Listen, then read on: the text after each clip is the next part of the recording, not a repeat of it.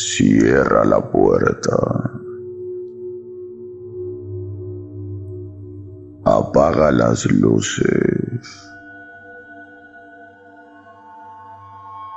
Conecta tus audífonos y prepárate para escuchar las historias más aterradoras transmitidas en un podcast. Este es Habla Pablo, el podcast del pueblo en su sección.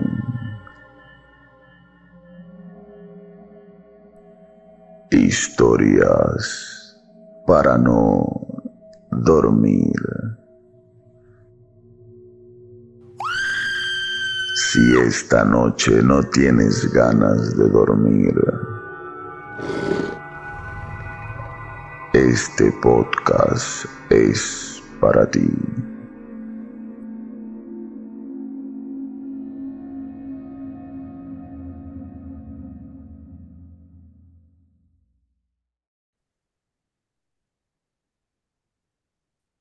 Muy buenos días, muy buenas tardes, muy buenas noches, muy buenas madrugadas o cuando sea que estén escuchando esto y sean todos bienvenidos a una sesión más de Habla Pablo, el podcast del pueblo en su sección Historias para no dormir. Hoy tenemos un iceberg bien chévere. Desde esta semana comenzamos, volvemos a salir dos veces por semana. Ya se viene los miércoles de la estrategia del parásito, la segunda parte. Ya se vienen los lunes de entrevistas, porque ustedes deben saber que es bien difícil a veces contactar con personas para hacer entrevistas, pero ya tengo mi siguiente invitado. O sea, y ya o sea, o sea que nuestros oyentes van a estar bien servidos. bien servidos. Y ya se viene A más no la, poder, a más no la poder. investigación. ¿ah? Ya con los chicos hemos pactado el día que vamos a hacer la investigación. Así que, ¿a dónde vamos a ir? Ya verán. Jessica está molesta y molesta que cuando van a tal lado. ¿Por qué no vas tú, Jessica? ¿Por qué no vas tú, grabas y ahí te vemos nosotros? O sea que Jessica, pucha, ¿a, a qué lugar no? Yo imagino que con lo que vamos a hablar hoy día, también Jessica nos va a pedir que, Que que vayamos al vayamos a mar. uno de esos lugares. Que vayamos al mar. ¿Sí? Hoy vamos a hablar, vamos a compartir el iceberg del océano. Océano, del iceberg del océano. Yo creo que es un iceberg muy misterioso y yo tengo varios puntos. Los chicos también tienen varios puntos hoy para compartir. Este, y no se olviden que mañana se viene un programón. El de hoy también va a ser un programón, pero el de mañana va a ser un muy buen tema también. Hoy vamos a hacer el iceberg del océano hablando de todos los 8.800 secretos que tiene el océano este, y, lo vasto que es, quizás, no lo sé, nos alcance el tiempo para hablar de todo, quizás puede ser. Omar Cruces, buenas noches. Hola Pablo, hola Quique, buenas noches con todos, toda la gente que nos escucha y sí, qué bonito volver a escuchar de que vamos a volver nuevamente por partida doble o partida triple, ¿no? Entonces, posiblemente durante la semana, ¿no? Pero es algo que creo yo que se extrañaba, ¿no? De- el de los jueves de los Cyber y los sábados también de, de, de las, de, de los temas que hablábamos, ¿no? Si una semana nomás ha sido, ¿cómo se extrañaba? Para que veas. Si Ah, fueran tú- dos semanas, tres semanas, ya pues se extraña. Ah, ya. Ah, ya, está bien, está bien. ¿Cómo estás, hermano? Como siempre, enfocando el techo más que tu cara. Es que si, ba- si bajo la cámara, me va a punchar el estómago nada la verdad. Pero sí, este, bueno, tranquilo, comenzando esta semana con fuerzas, con energías. Y este, oye, ¿sabes qué? Siempre te comento el tema del clima, pero siento que estamos, del frío que estábamos este, acá en Lima, que habían sido como dos semanas casi con frío, está volviendo el, cal- el calorcito, creo, ¿no? Sí, bochorno, ¿no? Pero hace un ratito, hace un ratito ha habido como una pequeña llovizna, ¿no? Ha chispeado. Por momentos hay llovizna. En la noche, ¿ah? Muy, muy tenue, muy, muy, muy débil, pero hay. Sí, sí, sí, ha chispeado. Pero bueno, es una locura el clima en Perú. Me imagino que en algunas otras partes del mundo también se está complicando. Ahí nos van comentando si tú estás en otra parte del mundo y el clima también está medio loco. Quique Maurtua, buenas noches. No, no, no podía presionar el botón. ¿Qué tal? ¿Qué tal, Pablo? ¿Qué tal, Omar? ¿Qué tal toda la gente que está escuchando, donde lo estés escuchando, sea tu baño, tu patio, tu terraza, tu piscina o en medio de la calle? Este, oye, sí, el clima está loco. Hoy día eh, salió sol y bueno, como yo, como sabrán, yo, yo hago repartos, o sea, delivery, ¿no? Este, una que otra aplicativo que, que estoy suscrito. Y estaba lo más tranquilo manejando y de la nada empezó a caer lluvia. Seguía avanzando en la carretera, este, empezó a salir, este, empezó a ponerse cálido. Seguía avanzando en la carretera y corría viento. Un clima de locos, un clima de locos. Pero todo bien, ahora listo para empezar con el tema de hoy. Mira, yo sabes dónde este, vi algo así, cuando en mi viaje de promoción me fui a, a Huaraz y subimos el Pastoruri. Cuando llegamos, estaba lloviendo. Cuando llegamos abajo, cuando uno este, se estaciona en el bus, comenzamos a caminar hacia, este, hacia el Pastoruri y comenzó a nevar. Seguimos caminando más arriba en el Pastoruri y comenzó a granizar. Ya llegando ya este, a metros del Pastoruri. Nunca en mi vida he visto algo así. Jamás. Lluvia, nieve y granizo. Lo Ni lo vas a ver, ni lo vas a ver, porque creo que el nevado ya está, está Ya no hay, creo ya. Sí, creo que ya no hay ya Pastoruri. Bueno, Pastoruri sí, pero la nieve no. Qué pena, ¿no? Sí, bueno. ¿No dice que es Por el calentamiento global? sí es por el, por el calentamiento global que es causado por la, por la mano del hombre. Qué pena, qué pena realmente. Bueno, hasta donde tengo entendido, este tema del calentamiento eh, es, es algo inevitable. Más bien lo que hemos hecho como humanidad es- ha sido a- adelantar este, este proceso. Ahora, justo que vamos a hablar del iceberg del océano, un, un- un- un- eh, dentro de la investigación que hice, hablaba mucho acerca de la subida del caudal del océano a partir del calentamiento global, que en los últimos años se incrementa cada vez más el caudal del océano y eso hace que desaparezcan algunas islas, hace que haya inundaciones en algunas partes del mundo. Un tema polémico, ¿no? Porque siempre decimos de que la mano del hombre que es, es quien causa todo esto con la industrialización, pero igual se sigue contaminando el ambiente, ¿no? Los, este, los aerosoles, ¿no? Pero, pero nadie lo para, pues. Bueno, vamos a comenzar el iceberg del océano con una frase que citó un, eh, una persona, me parece que era un astronauta, se llama Carl Feldman, y él dijo, es más fácil enviar gente al espacio que al océano. Supuestamente, supuestamente, eh, es mucho más difícil eh, hacer una investigación profunda a las profundidades del océano que hacer una investigación al espacio, que irse a Marte, que irse a la Luna, ¿no? Es más, yo he escuchado otra frase, A ver, más conocemos de la superficie de la luna que de las profundidades del océano. claro, una de las explicaciones de, de, de por qué es tan difícil investigar el océano es por eh, la presión que existe en las profundidades, ¿no? O sea, la presión que existe en las profundidades del océano es abismal, es Puede, muy fuerte. puede quebrar una, una vara de, de acero, creo, ¿no? Y aparte de eso, eh, la falta de luz, ¿no? Hay El frío oscuridades, también, el hay oscuridades tan, tan, este, profundas, tan, eh, bueno, hay profundidades, hay oscuridades tan, ¿qué podría decir para explicar su inmensidad? Bueno, tan inmensas, que hay un cero absoluto de luz. O sea, se, se traga la luz la oscuridad, ¿no? Entonces, ¿cómo se podría investigar un lugar así? Hasta donde se sabe, hasta donde se sabe, únicamente ha sido investigado menos del 5% de todo el océano. Menos del 5%. Eso es, eso no es nada. No es nada. No es nada tomando en cuenta por, que, por eso que se dice que más ha investigado la Luna, el espacio que, la, que el océano, ¿no? tomando en cuenta que eh, el océano debe abarcar más o menos un 71% de espacio en la Tierra. Porque la gente, este, eh, o sea, si bien hay mucha, mucho espacio, mucha tierra y lo que sea, la gran mayoría de la tierra es agua. Es más, soltando un dato así, empezando nomás, ¿ah? Hace poco, al parecer, se ha descubierto que en el centro de la Tierra hay agua y que esa agua que está cristalizada, si llega a estado líquido, se tendría eh, una, sería del agua que existe hoy en la Tierra tres veces más.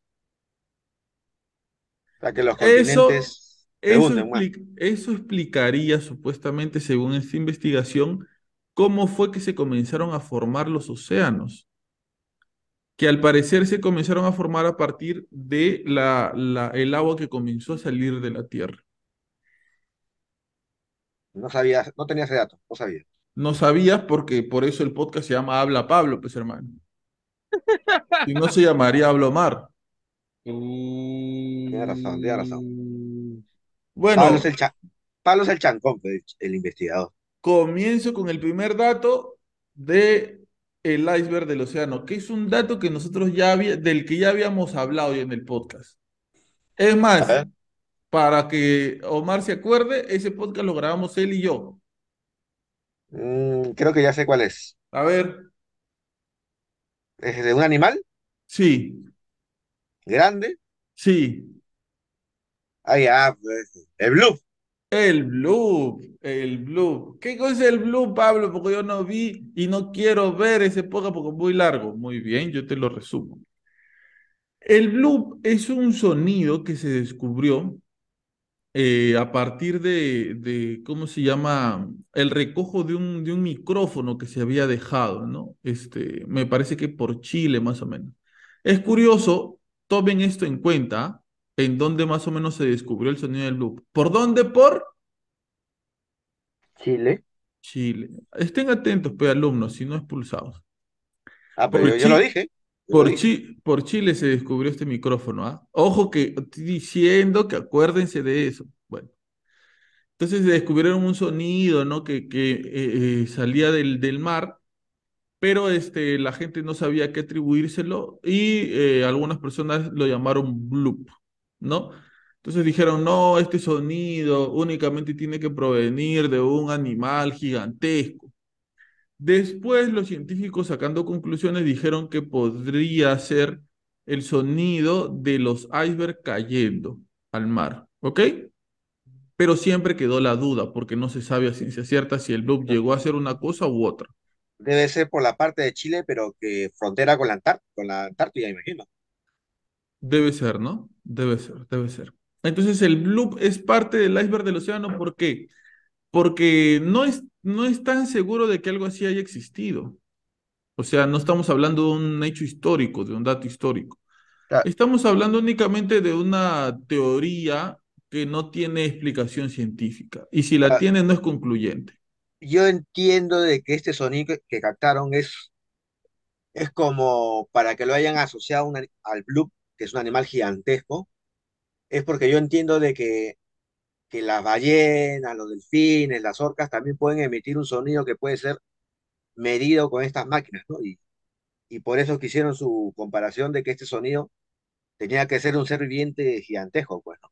Es que en el mundo hay muchos sonidos que son también imperceptibles para el oído humano. Y están recorriendo el mundo de un lugar a otro y nosotros no escuchamos. Por ejemplo, algo que yo no sabía es que es el, el canto del gallo. Tiene tanta, tanto alcance como el rugido de un león. Sino que la diferencia, bueno, sino que, que por qué los gallos no revientan sus tímpanos cuando cantan, porque tienen una membrana que les tapa los oídos cuando ellos abren su boca para cantar. Pero ¿sabes Es qué, como, perdón? es, es como, es como el tema también de, de la visión, de la visión humana. Este, que también nosotros, o sea, eh, no, nosotros no, hay sonidos que no captamos tanto graves como agudos, justamente porque nuestro, nuestro, nuestro, nuestros oídos no están, no están en caso, como también hay colores que nosotros no podemos ver con la, con la simple visión.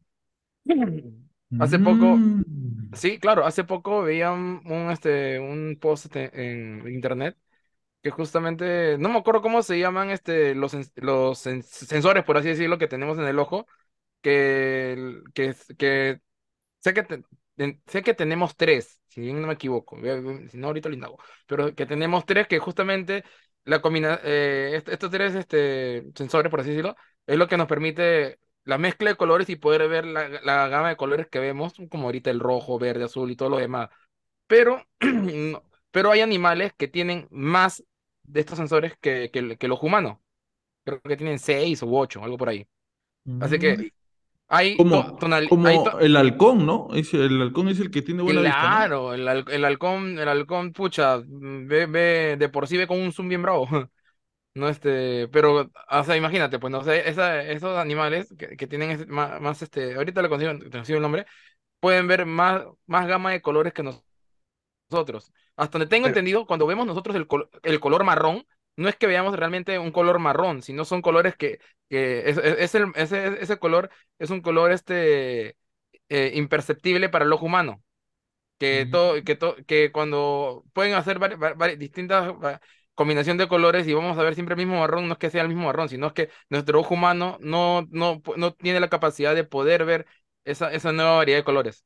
O sea que los árboles, los árboles ¿de qué color son entonces? Mm, No sé, fosforescente, Claro, brilla en y- y- oscuridad. y, claro, como dice Kike, imagino que cada ser viviente, cada especie de animal, percibirá los colores de manera distinta. Bueno, ¿no dicen que los perritos ven en blanco y negro? Exacto. Mm. Oye, pero, ¿sabes qué cosa? Para, me, me quedé pensando en el tema del blue. ¿Te acuerdas, Pablo, que una vez yo te comenté que qué pasara si de repente el blue sí es un animal gigantesco, pero puede ser una ballena azul, pero con gigantismo? Sí, el gigantismo es uno de los puntos de los que vamos a hablar este, en el iceberg del océano, pero sí, podría ser. A lo que yo iba ese día, recuerdo, es que nosotros no nos deberíamos preocupar mucho por el blue, porque no creo que un animal tan grande llegue a comer a, a seres tan chiquitos como nosotros, ¿no? A menos que sea Somar y estés un poquito panzón. Ah, entonces, nunca me voy al, nunca me iré a la Antártida. Ahí está, otro lugar más a donde no ir. Y, a- a- y Continúo. a- ahí nos va a querer mandar, este, ya sabes quién. Sí, sí, sí, va a querer que vayamos para allá también, Jessica. Calamares gigantes. Esto sí es un hecho, ¿ah? Y es, sí. es algo real. Eh, a los calamares eh, gigantes se les considera eh, algunos de los invertebrados más grandes que existen en el mundo. Eh, al parecer, estos seres, estos animales están en todos los océanos del planeta y pueden llegar a medir hasta 13 metros, incluyendo los tentáculos. O sea, ¿tú sabes qué cosa es 13 metros? Se- es... ¿Cuánto mide tu casa, Quique? A ver, ocho, mira, yo vivo en un octavo piso. Consideremos que primer piso suele, suele tener tres metros y los, de, de segundo piso en adelante suelen tener dos metros y medio. Estamos hablando de más o menos unos cinco pisos. Va. Bastante, ¿eh? Un animal de cinco pisos. ¿no? Pero, ¿sabes qué? Yo creo que ahí este, hay un término más específico para lo que tú estás hablando, Pablo. Creo porque hay calamares gigantes y calamares colosales, son distintos. Ajá, pero me parece que a los animales, a los eh, calamares colosales no se les ha capturado. O sea, se ha encontrado un tentáculo, ¿no? Cosas así, pero no se ha capturado. Creo que no se ha visto uno vivo. Pucha, ahí tenemos, ahí tenemos este eh, chicharrón para todo el año. Chicharrón de pero- calamar. Tú, Claro, tú- pues. tú- tú sabes, este, diferenciando el calamar gigante del calamar colosal. O sea, cuando hablamos de calamar colo- colosal, estamos hablando de un calamar más grande que el gigante. Tú sabes que la teoría de dónde, de dónde pueden existir los calamares colosales que son más grandes. Mm. La teoría dice porque se han encontrado, lo- los barcos balleneros han encontrado dentro de los cachalotes restos de calamares eh, tan grandes que son la descripción de, la, de lo que serían calamares colosales. ¿no? Ahora, antes de continuar con el iceberg, siempre yo pregunto o, trato de, de mezclarnos a nosotros con el tema. Me he olvidado, lo digo ahora. ¿Qué es lo más feo que a ustedes les ha pasado en el mar? Ah, a ver, ¿qué me pasó en el mar? Pucha, aparte que me dé calambre, Oye, es horrible, es horrible. Cuando te da calambre el mar, me ha pasado, es horrible. Este, eh, no, una vez, pues, fue, fue, fue muy gracioso, fue muy gracioso. Este, estaba, estaba en, en- ¿cómo, cómo se llama esto? Eh, en la playa Embajadores. Ujú. Y justo ahí, ahí este, en verano alquilan unos kayaks para poder, este, ¿cómo, este, ¿cómo se? Eh, pasearse, ¿no? Hacer un rato eso. La cosa es que, la cosa es que yo me subo y mi prima también un kayak y nos metimos para el fondo, pues. Nos metimos para el fondo. Y en una mi prima no sé qué pasó que se palteó, vino una, una subida de marea así un poco alta, todo, que mi prima se cae y no, y no, y, y no sabía, o sea, ella, ella no sabía nadar bien y, y- le, le le ganó el temor. Ujú. Y estaba en, estamos en medio del mar y, o sea, y la gente, la gente ni, ni, cuenta se daba, pues. Yo tuve que tirarme también del kayak y a mí mismo, mismo Baywatch, pues, tratar, tratar de, de, de, de hacerla subir otra vez a, a su, a su kayak para, para que esté más tranquila, pues, pero mientras, mientras está en ese forcejeo, era como que ella me hundía, como que se desesperaba y yo estaba como que, pucha, ahorita también, ahorita a mí me va a ahogar, pues. Imagino Gracias que a, hay que tener, hay que tener técnica para, para, Rescatar a para alguien una persona y nadar con ella. Sí, por atrás, por atrás, por la espalda. cla- claro, Tienes claro. que agarrarla por la espalda. claro, no, gracias a Dios, gracias a Dios no, lle- no llevó mayores, pero sí no te voy a negar que me, me asusté bastante, me, me asus- me asusté bastante porque, pucha, no, creo que no, no, no, sí- no, al menos yo no, yo no estaba preparado para eso. ¿Y tú, Omar? Creo que tenemos varios, ¿no? Bueno, una vez cuando era niño y me fui a, no sabía nadar y me fui a la herradura, pues, con mi familia, ¿no? Me metí a la orilla y la ola me jaló, me jaló, pues, ¿no? Yo no, o sea, por más que intentaba nadar, porque no sabía tampoco, me arrastró, pues, ah, no, me, me, me, me- dio miedo porque la fuerza del mar que me, estaba llevando, ¿no? Mi hermano, mi hermano vio eso y me sacó del, agua, pero me asusté, ¿no? Y otra fue, este, nunca me voy a olvidar cuando nos fuimos con la gente del barrio, pues, ¿no? a la playa, ¿no? Tú sabes, de mancha, a veces cuando eres chibolo te vas a correr, los que vivimos por la playa acá, nos vamos a correr por la playa, ¿no? Haciendo deporte, ¿no? Y llega el momento del chapuzón, pues, ¿no? Digamos que el cabecilla del grupo, que era el, el de mayor edad, se da un chapuzón en el, en, en- en el agua, y bien se echa el chapuzón y ¡fua! salta para arriba como si fuera esas caricaturas del gato que se va, se asusta y se, se va hasta el techo. ¿Qué pasaba de que mi amigo que había saltado así de- del chapuzón, se había picado con un montón de erizos? Todita la orilla de la, Ah, su madre. la playa estaba con erizos, ¿no? Y eso no sale. Bueno, sí, mi amigo se, picoteó todo, ¿no? No, Fue eso no ese sale. El, el espina del erizo tú tienes que esperar a que salga de tu cuerpo como una astilla, porque no te la puedes sacar. pero, pero qué bravo, ¿no? Y otra fue cuando estábamos ahí con la mancha nuevamente en otra ocasión y hay un amigo que estaba en su bote, ¿no? bote de pesca, esos pequeños, ¿no? Artesanales, y nos paseó todo y él nos dijo, ya, es hora, me tengo que ir más, más, más adentro, ¿no? Ya, tírense y váyanse a la orilla. pues. Yo emocionado a lo Baywatch, me aviento, pero calculo mal y mi pie este, se golpea con la madera, ¿no? ¡Pah! Y estuve con una herida que no me, que no me no cicatrizaba durante todo el verano. Así estuve todo el verano, Ah, su madre, qué horrible. En verano, caramba. Yo, mira, yo he ido mucho a la playa, pero mucho, mucho, mucho. Tanto que eh, de niño ya ni siquiera bajaba ni con sandalias ni con polo, simplemente bajaba con short. Bajaba y estaba desde las diez y media, once de la mañana hasta las 3 de la tarde en la playa eh, y subía ya para almorzar. Eh, junto con mis amigos del barrio también. Tanto he ido a la playa que ya en mis 26, 27 años ya dejé de ir. Ya me, sinceramente me aburrió. O sea, si voy con mi familia o, con mi flaca, voy, pero eso de ir solo o con amigos, no ya no es mi plan, oye, vamos a la playa. No. Vamos a comer un ceviche, tomar unas chelas, ¿no? Cuando hay sol. Ya no es ir a la playa porque quizás siento que he ido mucho.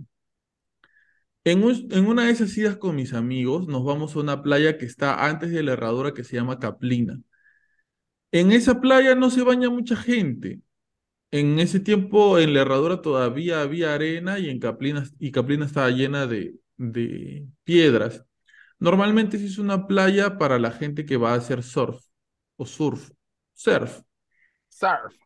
La cosa es que yo me meto, nos metimos, no era la primera vez que íbamos, ya habíamos ido varias veces, pero la playa estaba muy fría, el mar estaba muy frío, muy frío, muy frío.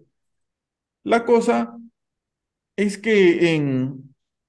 Y es raro, ¿ah? Porque yo sé nadar muy bien y no es la primera vez que yo me ha revolcado una ola o me ha llevado la marea, ¿no? O sea, ya tú te das cuenta que cuando una persona vive en la playa ya se sabe bien qué hacer y qué no hacer cuando está en el mar, ¿no?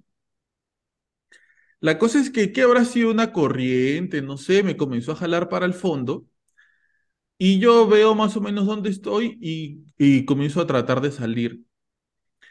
Pero en este tratar de salir con la, hela- lo helada que estaba el agua, el esfuerzo que yo estaba haciendo comenzó a hacer que yo eh, comience a respirar un poco más rápido y comencé a tener algo parecido a un ataque de asma, porque comencé a tener dificultad para respirar.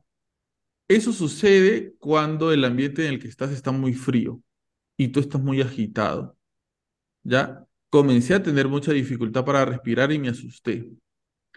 Un amigo mío que estaba cerca me ve, que me, me imagino que me comienza a poner pálido y ya comienzo a hundirme.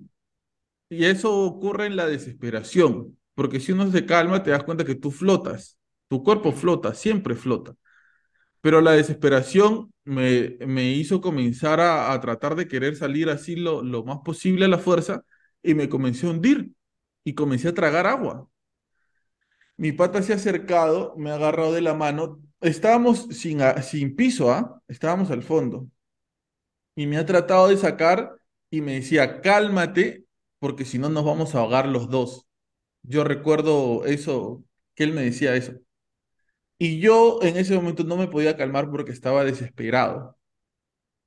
Quería respirar. Tú sabes, tú, tú sabes, este, cuando uno siente que se ahoga, es como que quieres dar una bocanada fuerte de aire y es como que, pero se te mete el agua y no llegas a tener esa bocanada fuerte de aire y te desesperas porque respiras poquito. Entonces yo quería salir para tomar esa bocanada de aire y no podía y, me ponía peor y mi pata entre que me agarraba y él seguía flotando porque si no yo lo iba a hundir. Entonces eh, justo él comienza a llamar a unos patas que estaban con su tabla cerca y los patas nos ven, se acercan y el pata me dice, agárrate de mi tabla, agárrate de mi tabla. Y yo me agarro de la tabla y ahí es cuando yo he podido respirar. He dado dos, tres bocanadas de aire y me han sacado. Y me, me he quedado tirado en, en, en las piedras, porque hay una arena. En las piedras, cansado y con esa sensación de que me iba a morir. Porque en un momento de ese ahogamiento yo pensé que me iba a morir. Es que me imagino que de todos los momentos extremos, la sensación de morir ahogado es el más, el más tenso, ¿no? La más Sí, horrible, ¿no? Es la más horrible. Es la más horrible. Horrible, horrible, horrible, horrible. Y, y a mí me ha pasado varias veces, ¿saben por qué? Yo lo he contado acá en el podcast, porque a veces yo tengo mala digestión y cuando me echo a dormir y he comido tarde, eh, me da eso del reflujo. ¿Qué cosa es el reflujo? Que la comida como que se te regresa. ¿Ya? Entonces tú no, tú no, no tienes buena digestión o come muy tarde y se echa a dormir y la comida no termina de pasar por el sistema digestivo hasta el estómago para que haga todo su proceso y se te regresa. Esa sensación que uno está durmiendo y, y se te, y, eh, el reflujo se te regresa, tú sientes que, que no respiras y que te mueres. Porque todo eso, eso obstruye tu, tu, me imagino que, que algo por donde pasa el aire, ¿no? La tráquea. Y lo obstruye y no puedes respirar y sientes que te estás ahogando. Eso a mí me ha pasado desde que yo era chivolo y cuando me pasaba al principio yo también, te juro que las primeras veces sentía que me iba. Tanto así que una vez yo, me, yo he visto pasar por mi mente eso que dicen que se pasa la película de tu vida. Así, te juro que sí, te juro que sí, ¿ah? Ah, la Así, miércoles. sí, de verdad, de verdad. Porque yo comencé así que no podía respirar, abrí la puerta, salí a la cocina eh, hacia donde estaban mis papás y, todo el mundo me tiraba aire o me soplaba en la boca, pero no, no respiraba. Hasta que una de esas ya pude respirar.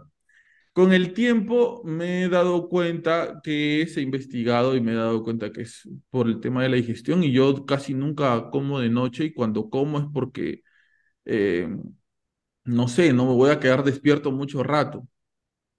Pero eso de comer tarde e irte a dormir, a mí me afecta, me afecta. Y eso hace que yo sienta que me estoy poniendo viejo. Pero bueno. Ah, ya, ya, me está dando hambre. ¿eh? Este, bueno, sigo con el siguiente punto del iceberg del océano. Este, la gente que nos está escuchando, si ha tenido una mala experiencia en el mar, en el océano, déjela acá para compartirla también. Nos interesa mucho escucharla. Suelto este, este punto y de ahí se viene Quique con Omar para que también aporten para que se ganen los frijoles. El Kraken. Liberen al Kraken. ¿De dónde, de qué, de qué película es esa frase? Yo me acuerdo que era. Yo pensé que era Willy. Liberen a Willy. No, liberen al Kraken. Omar, ¿tú te acuerdas? La, la furia de los dioses.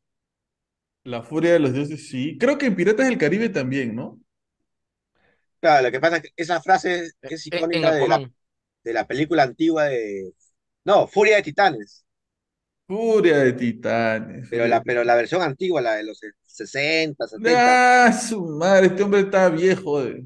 No, es que de ahí sale, la liberen al Kraken. A ver, ¿qué cosa es el Kraken? El Kraken es una, es una criatura monstruosa, gigante, similar a veces, según algunas manifestaciones, al pulpo, otras veces dicen que es similar al calamar.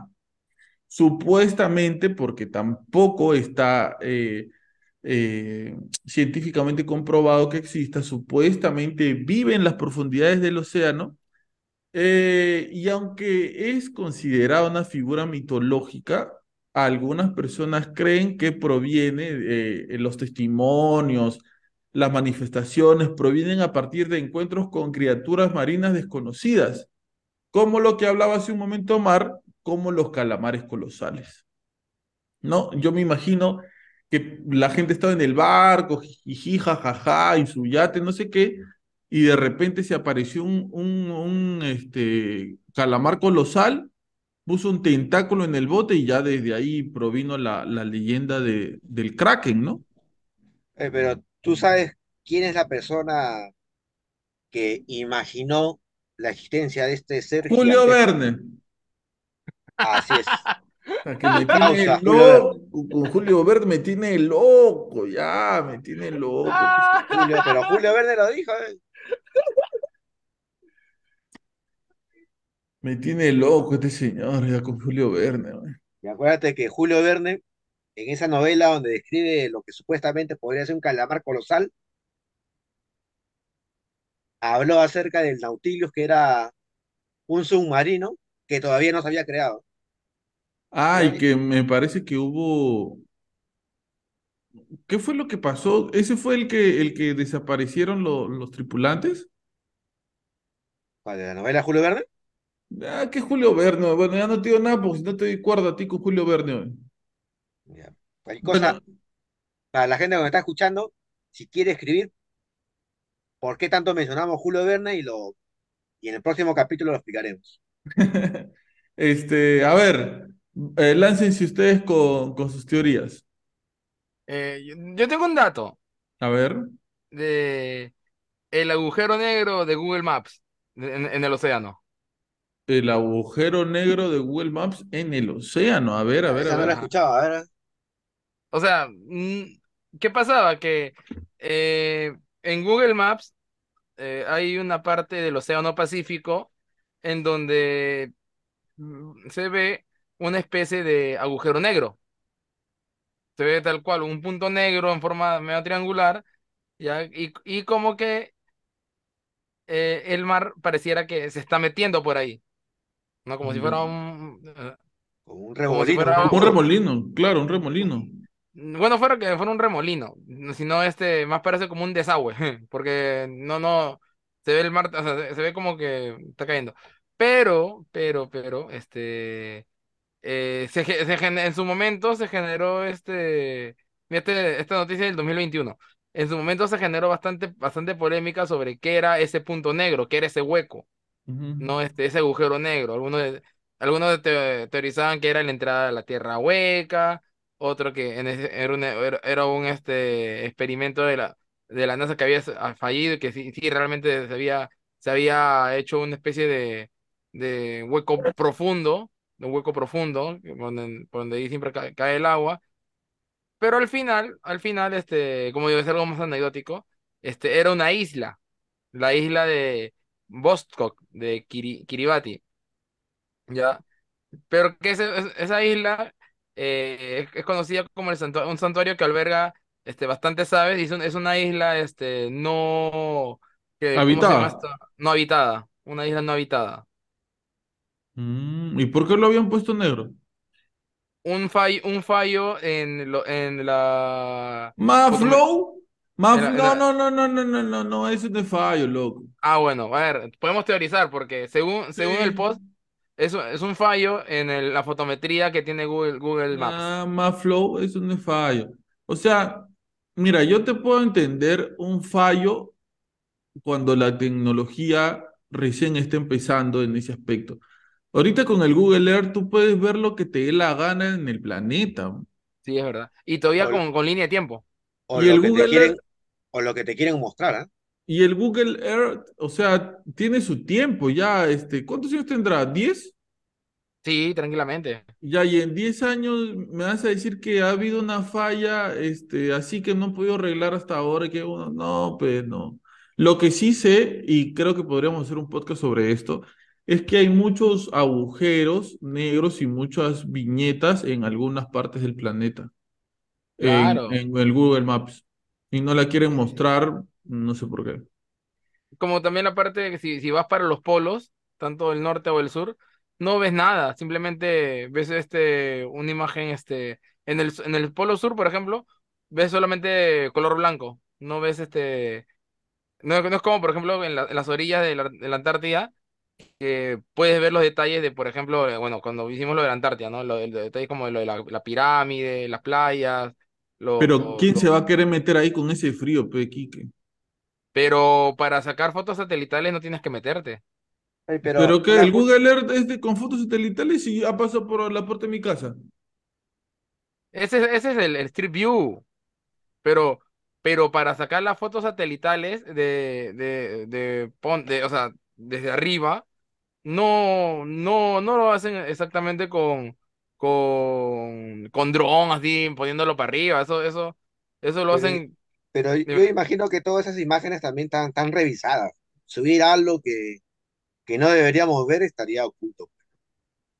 Lo más ¿Cómo probable. qué? ¿Cómo qué? La Bueno, entrada si a la tierra, hablamos, la, entra- la entrada a la tierra hueca. o que lo hayan ponchado, a- ponchado por ahí a tu, a tu amigo Pie Grande. O, o a Julio Verne. A Julio Werner. Sí. Loco, este ya con Julio Verne tiene el loco ya. Bueno, este, Omar, lanza tú tu teoría. Esta es una teoría que yo lo he escuchado Y bueno, más, más o menos así, ¿no?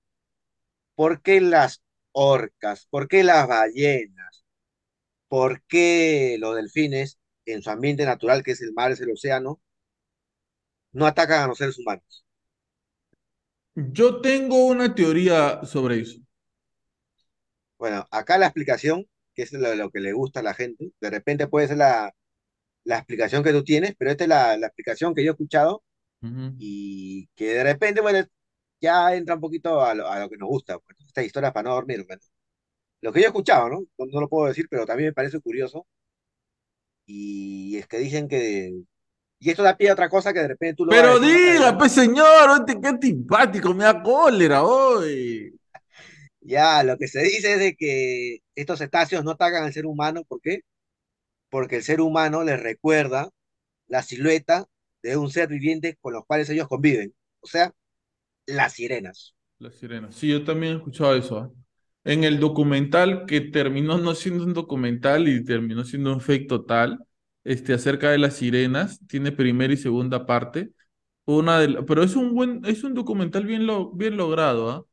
Mucho más allá de que haya sido falso, es un documental bien logrado porque habla de muchas teorías y las junta para contar una historia. Ya después uno se entera que todo es falso el documental que hicieron, ¿no? Pero me parece, no estoy seguro, que hay arte rupestre en forma de sirenas, ¿no?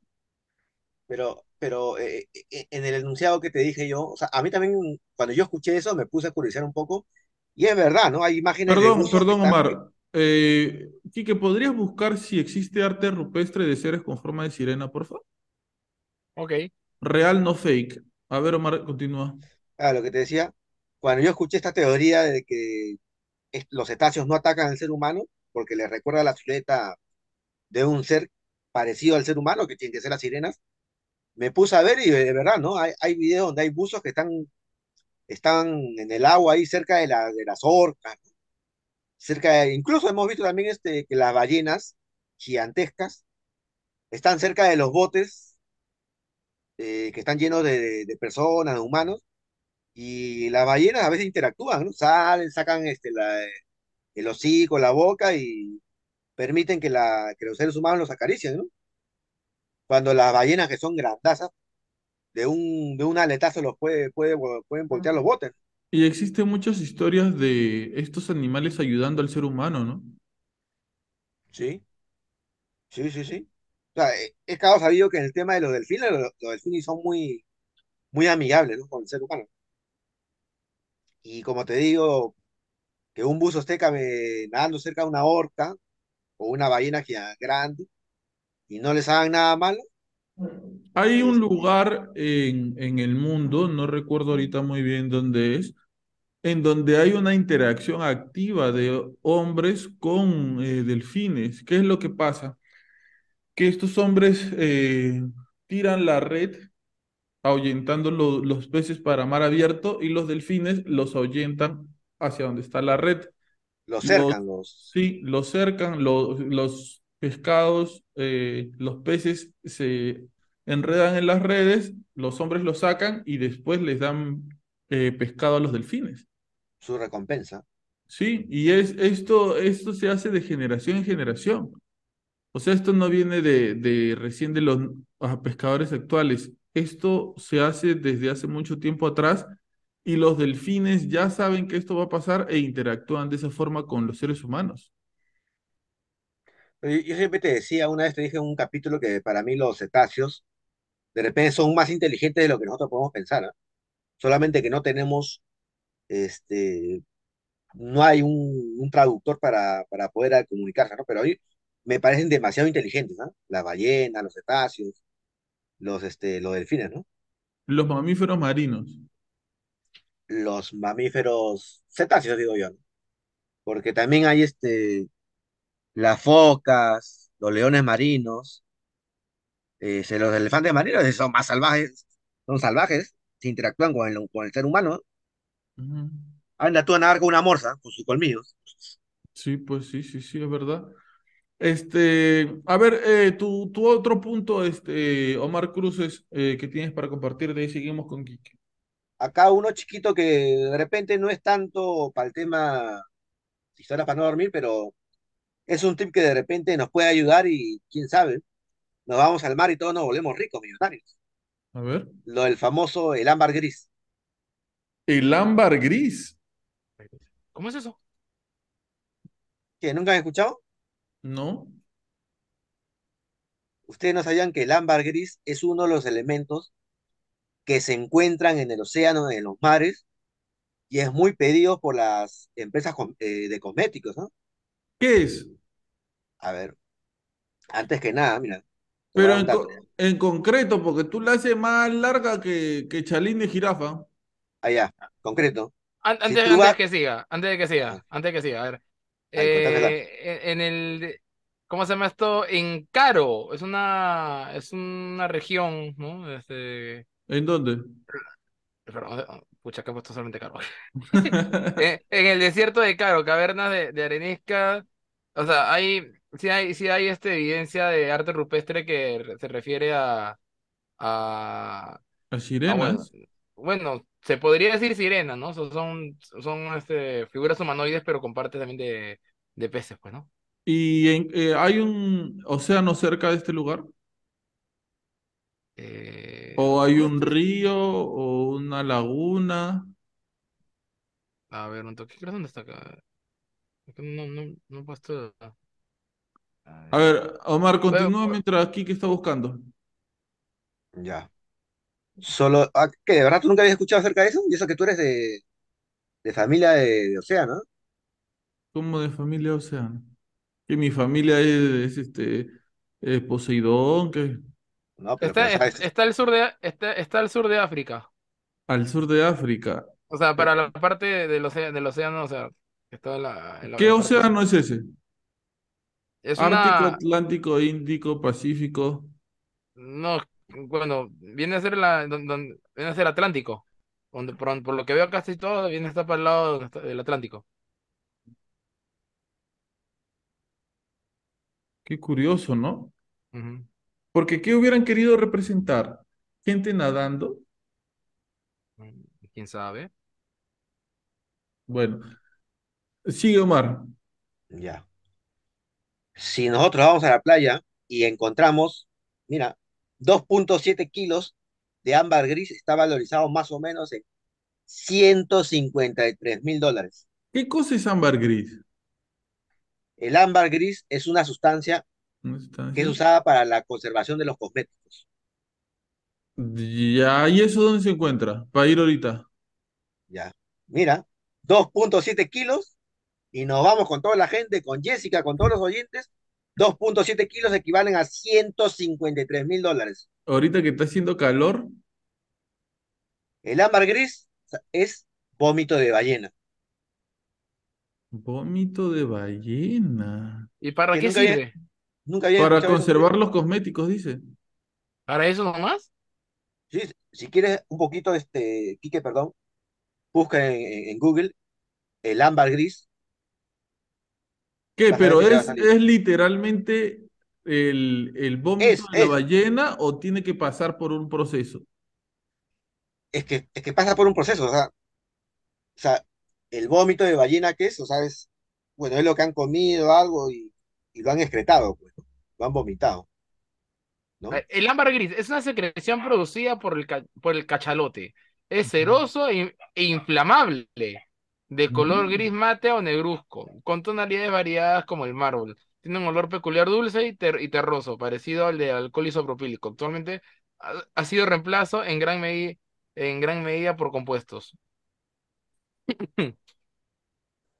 El, claro, lo, lo que El dice Quique, ah, sí, sí, sí, Acaban de encontrar 5 kilos de gris de una de rara el mundo. Eh, Ah, ya, siete- siete- 71 mil dólares el kilo, pues. 71. Qué bestia. Más o Va- menos lo que, lo que vale cada podcast de Habla Pablo, más o menos, ¿ah? Tal cual. de repente hacemos, habla Pablo del mar, ¿no? Y de pasadita estamos ahí buceando, buscando. No, tú que tienes más miedo que vas a estar bu- buscando tú. No, pero ¿te, ima- te imaginas que vamos a la playa y encontremos el ámbar gris? Nos hacemos millonarios, ¿eh? No, nos vamos a confundir y vamos a recoger el vómito de tortuga. Nos lo van a tirar por la cabeza. Pero ese, ese dato no lo sabía, ¿sí? No, no sabía. Bueno, Oye, para Quique, toda la gente que no sabía, Quique, ¿te has investiga un poco caído? más. ¿Ah? ¿Mm? ¿Te has caído? ¿Por qué? Porque se ve tu, tu codo este, raspado.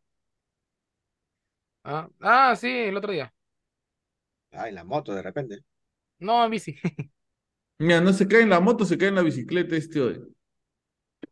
Pero bueno, Oye, perdón, para terminar con el tema del ámbar eh, gris, ¿sabes por qué vale tanto? Porque así o más no encuentras ámbar gris, pues, vómito de, de cachalote. Claro, ah, claro. pues, van a estar persiguiendo ahí el cachalote hasta que se emborrache y vomite. ¿Quién va a estar ahí? Pero, eh, pe- pero ¿es vómito o es este... o es Popó, caca? popó. Popó. Hay algunos que dicen que también puede, la, la excreción también puede ser por el, por, el- por, por la, por, el conducto rectal. regular. Ajá. Pero más está Claro. asociado con el tema del, del vómito. Un saludo para toda la gente que está comiendo mientras ve el podcast. Así que, Eh, así que ya sabes, este, Pablo, cuando te das un besito con, con Yasmín, con su colorete, ya sabes el colorete qué es lo que tiene. no, no, no, no, no creo. No creo, no creo. Quique, eh, tu siguiente punto. A ver. Siguiente punto, siguiente punto. Es que me quemaste porque yo que- que- quería hablar también algo del Kraken, pero ya le dijiste. ¿Ya? Eh, de ahí, de ahí, ot- otra, ot- otra cosa. eh, el barco fantasma CAS 2. El 15 de abril de 2007, el CAS 2, un, un catamarán de 9.8 metros, sale del puerto del aire de Airlie, creo que así se dice, Beach, en una pequeña localidad australiana, con una tripulación de tres personas, Derek, Peter, de- Derek, Peter y James, tres marineros con relativamente poca experiencia que iban a hacer un viaje para recorrer la isla de Australia. La cosa... Ah, no, pues sí, sí lo conté la otra vez, ahora, ahora De justamente de, ese- de, ese- de esa embarca- de esa embarcación, de esa, embarca- de esa embarcación eh, que de- de- la tripulación desapareció, pero el, el barco nunca, nunca, este, no le pasó nada, pues. Es como, Solamente, como que, claro, sí me acuerdo, sí lo contaste, como que sí, si sí, lo hubiesen sí, evaporado. Exacto, como si se hubiesen evaporado. También era uno de los misterios que, que, que había estado, que había estado indagando. Que esto, Ya, bueno, que eh, jalao Quique por repetir misterio. Continúo. Este está interesante, ¿ah? Ac- Acá tengo uno. Bueno, si quieres. Ya, lo sueltas, lo sueltas en un ratito. La medusa inmortal. ¿Eh, ¿Qué? La medusa inmortal. Sí, la medusa inmortal. Esto se trata de un animalito que cuando el medio ambiente donde él está viviendo se complica, o sea, ha- hay un cambio de temperatura en el agua, hay escasez de alimento, etcétera, puede transformarse en una forma juvenil de ella misma. Se regenera y crece nuevamente a ser una medusa adulta y reinicia su ciclo de vida. O sea, no muere. No muere. Al menos de causas naturales, ¿no? Porque puede venir un tiburón, se la traga y ahí no puede hacer nada. O puede contraer una enfermedad. Pero Imagino que su, su nivel de, la, de, ¿cómo lo puedo decir? Natalidad, este, de, de reproducción debe ser cortito, ¿no? Porque si no esta- estaríamos inun- inundados de ellos. eh, al parecer eh, se está investigando mucho a, este, a esta medusa por eh, la habilidad que tiene de eh, transformarse otra vez en, en su yo joven, en su yo niñita, en su yo bebé, y vuelve a pasar por el proceso de la vida adulta. Lo caso, ¿no? Interesante. ah. Bueno, Sí, creo yo que si lograran encontrar la fórmula para rejuvenecerte, pucha, sería el, la inmortalidad, pues. ¿A ti te gustaría ser inmortal? Creo que en algún momento hemos debatido sobre esto, ¿no? Creo que cuando lo conversamos hablamos acerca de, más que inmortal, el tema de poder este, llegar a cierto punto de edad, este, de repente más prolongada, pero con, pero no con un cuerpo de- deterior- deteriorado, ¿no? Con la misma edad, pues. Eh, adelante con, tu, con lo que querías compartir, Omar. Sí, este, bueno, justo que, que Kike estaba hablando acerca de este barco fantasma, me acordé del el famoso, el holandés errante, El holandés errante. que tampoco, Comparte, comparte. pero ustedes han escuchado el holandés errante, en, en una película lo han, nombrado, de Pirata del. Caribe, Ajá. ¿no? Ahora, ¿por qué yo nombro el tema de, del holandés errante? Porque, ¿qué es lo que se dice el holandés errante? Que es un barco fantasma. En la película de Piratas del Caribe, este, ¿qué es lo que se dice? De que era un, un capitán que hizo un pacto con un ser mitológico y que tenía que llevar las almas de los, la gente que se había muerto en el océano y lo llevaba al, al Hades.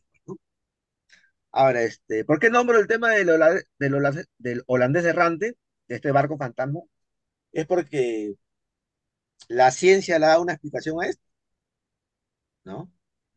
Hay gente que dice, que afirma, que han visto al, al holandés errante, ¿no?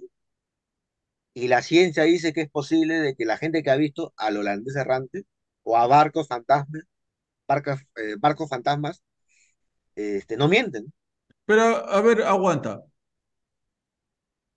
Yo creo que es posible, sin necesidad de entrar a la, a la conspiración, que haya barcos fantasma. A ver, desarrolla, desarrolla. ¿Cómo desarrolla? O sea, eh, cuando, cuando naufraga un, un barco, este, con esto de las olas monstruosas que se llevan a la gente, este, no sé, cosas así, los barcos pueden quedar abandonados en, en el, en el océano y ya está. No hay, no hay nada sospechoso o fantasmal en eso. Como por ejemplo el naufragio del Golfo de México. También es otro barco fantasma. Allá por el, allá por año dos- 2009.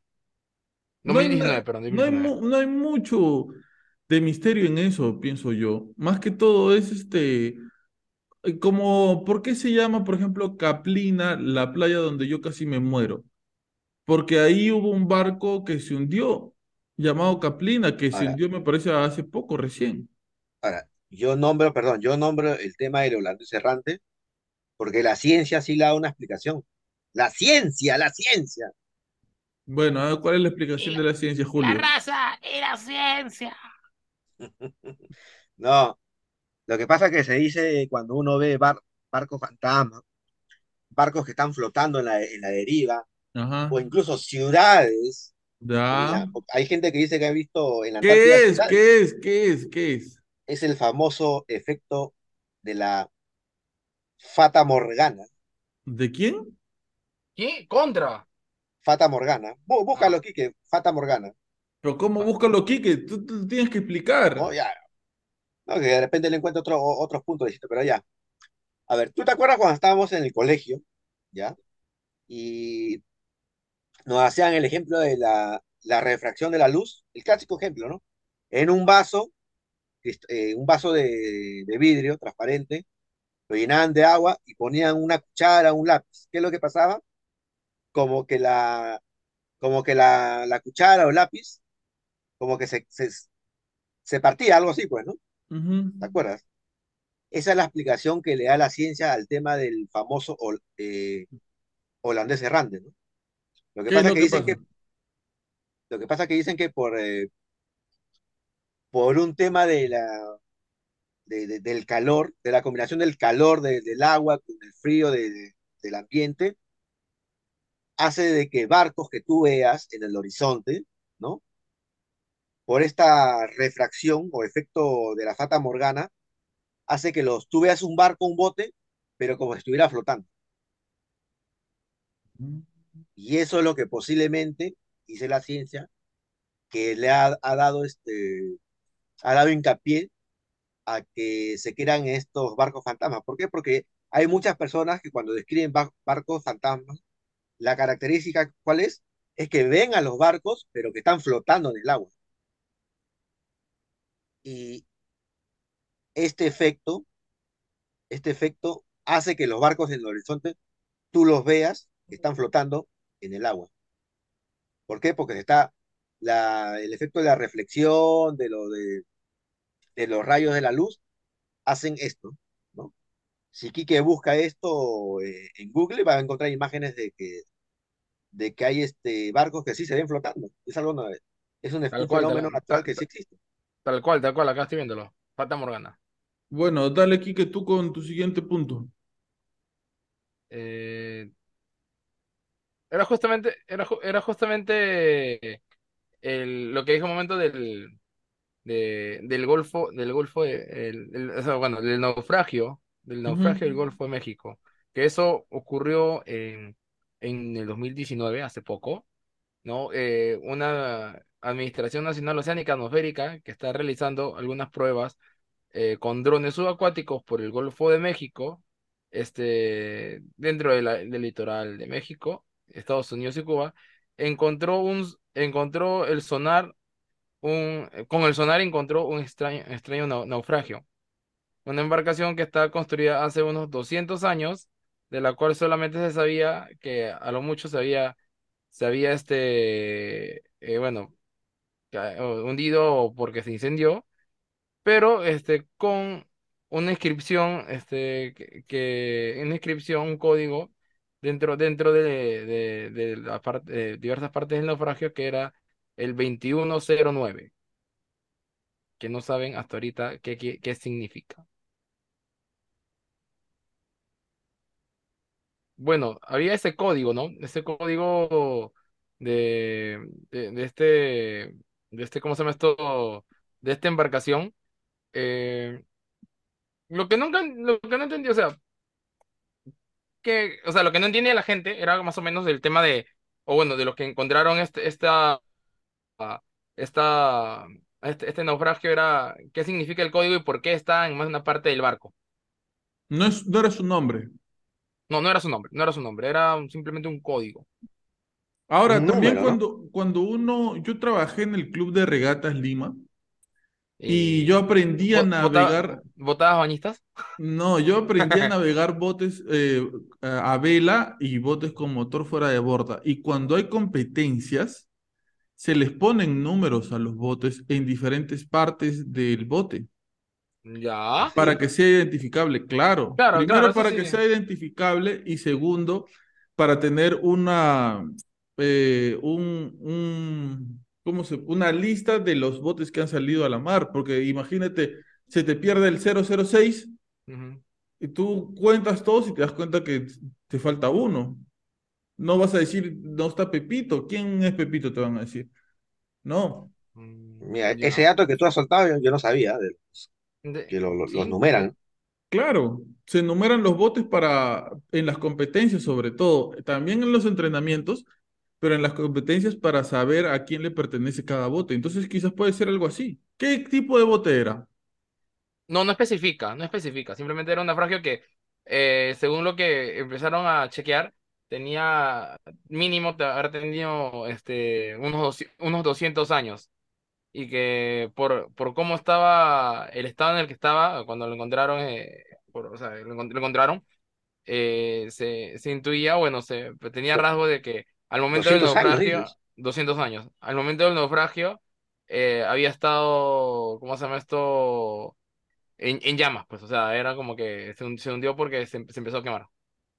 Pero mira, si lo que dice aquí que, que ha sido hace 200 años, y con lo que tú has dicho, Pablo, no creo que hace 200 años había esa, esa política de ponerle números a los, a, a- a los barcos, botes. ¿Pero qué? ¿Hace 200 años no había competencias deportivas? Pero ¿Cuándo se invitaron 200 las años, Olimpiadas? no, pero hace 200 años enumeraban a los barcos así, o botes. Pero ¿hace cuánto nosotros, el ser humano, conoce la, la- los números romanos? O los números, no sé cómo se le dice, uno, dos, tres, cinco, seis. Pero bueno, ¿qué será pues ese número que se encontró en ese barco? De repente es tu teléfono, no sé. Ahora, una de las cosas que, que también se encuentran constantemente eh, y que provienen del mar, no sé si ustedes han escuchado, son esto, estas masas deformes de carne. ¿Han escuchado sobre eso? Masa deforme de carne. Sí, mucha gente piensa que son estrellas de mar deformes porque algunas personas creen que las estrellas de mar son así en, ¿no? Como con cinco No puntas, son ¿no? los que parecen como, son Como grandes, Patricio. Como Patricio. Y, y- y- Como y con, y con ropa de baño. no son Claro. esas las que dicen la, la, acá, bueno, acá en Perú, en Lima, le decimos las malagua, esas grandazas, No, no, no, eso es, es una medusa, es una medusa, la malagua es una medusa. Eh, la- se encuentra constantemente en las orillas del mar, eh, bueno, no constantemente, no se ha encontrado muchas veces y no se sabe qué cosa es. Trozos, son como trozos de carne grande a los que no, o sea, son, no se puede identificar. Algunas personas dicen que son como estrellas de mar deforme, gigantes. Eh, otras personas dicen que son pedazos de ballena que se han comido los depredadores y que han naufragado en el mar. E incluso alguna vez eh, se avistó un, un ser parecido eh, a un lobo, a un oso polar, porque tenía este pelo blanco, pero tenía una trompa y tenía forma de cachalote de ballena. Supuestamente estuvo luchando con dos orcas y este animal terminó naufragando en el mar. Ningún científico se acercó para hacerle un estudio de qué cosa era, simplemente se tomó una foto de la masa del cuerpo ya tirada en, en el, en el, en la orilla del mar, pero nunca se supo de qué se trataba. Nunca se supo si era un animal desconocido, si era otro animal, si era un lobo de mar o algo así pero tenía la trompa como la de un elefante. Me hace recordar el caso de, una vez también lo comenté, ¿no? De unos pescadores en Japón habían, este, habían capturado supuestamente un plesiosaurio pequeño. Un Ujú. plesiosaurio, ¿te acuerdas que era una, un dinosaurio de, de mar, ¿no? Con aletas y con un, con un cuello largo, ¿no? Sí, como Eh, el, el monstruo del lago Ness. ajá, sí. Este, lo que pasa es que se dice que estos, no, es- si tú buscas en internet sí hay fotos, ¿no? Pero lo que pasa es que estos, estos, este, estos pescadores, como, como tenían, este, o sea, no podían, este, ocupar mucho espacio en su bote, ¿qué es lo que hicieron? Lamentablemente, este, este espécimen que había capturado, que en verdad era un espécimen que estaba muerto. Pero como ocupaba espacio, lo botaron del bote y, bueno, las evidencias se fueron a la- al océano, al mar, ¿no? Pero sí hay fotos, hay fotos, ¿no? Y se ve la estructura más o menos de este ser que sí parece un plesiosaurio, ¿no? Pequeño, pues, ¿no? Y si lo hubiesen conservado los, este, estos pescadores, quién sabe, de repente hubiesen encontrado realmente al primo de, de ¿no? ¿De Messi? ¿De Nessie, Messi? Ah, de Messi. ¿no? El primo de Messi, escuché yo. Mm. Este- ¿Qué pasó acá? Eh, ya, continúo yo con este, sí es bien conocido, ¿ah? A ver, El Triángulo de las Bermudas. Oh, el triángulo del diablo. El Triángulo de las Bermudas. ¿Qué cosa viene siendo el Triángulo de las Bermudas? Ya es recontra conocido, ¿ah? Pero vamos a hacer un pequeñísimo resumen para la gente, ¿no? El Triángulo de las Bermudas vendría siendo un triángulo imaginario formado por qué lugares? Por Miami, Bermudas y Puerto Rico.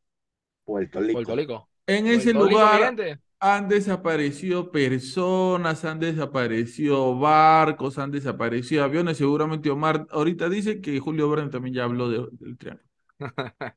Y Va a el desaparecer ahí. mito, el mito comenzó aproximadamente en 1950, cuando la prensa comenzó a recibir muchos casos de desapariciones. En, eh, mucho después con investigaciones se descubrió eh, que las tormentas tropicales, los huracanes, pueden llegar a ser causas de la, de las situaciones que pasan en el Triángulo de las Bermudas, o sea que no vendría siendo nada paranormal.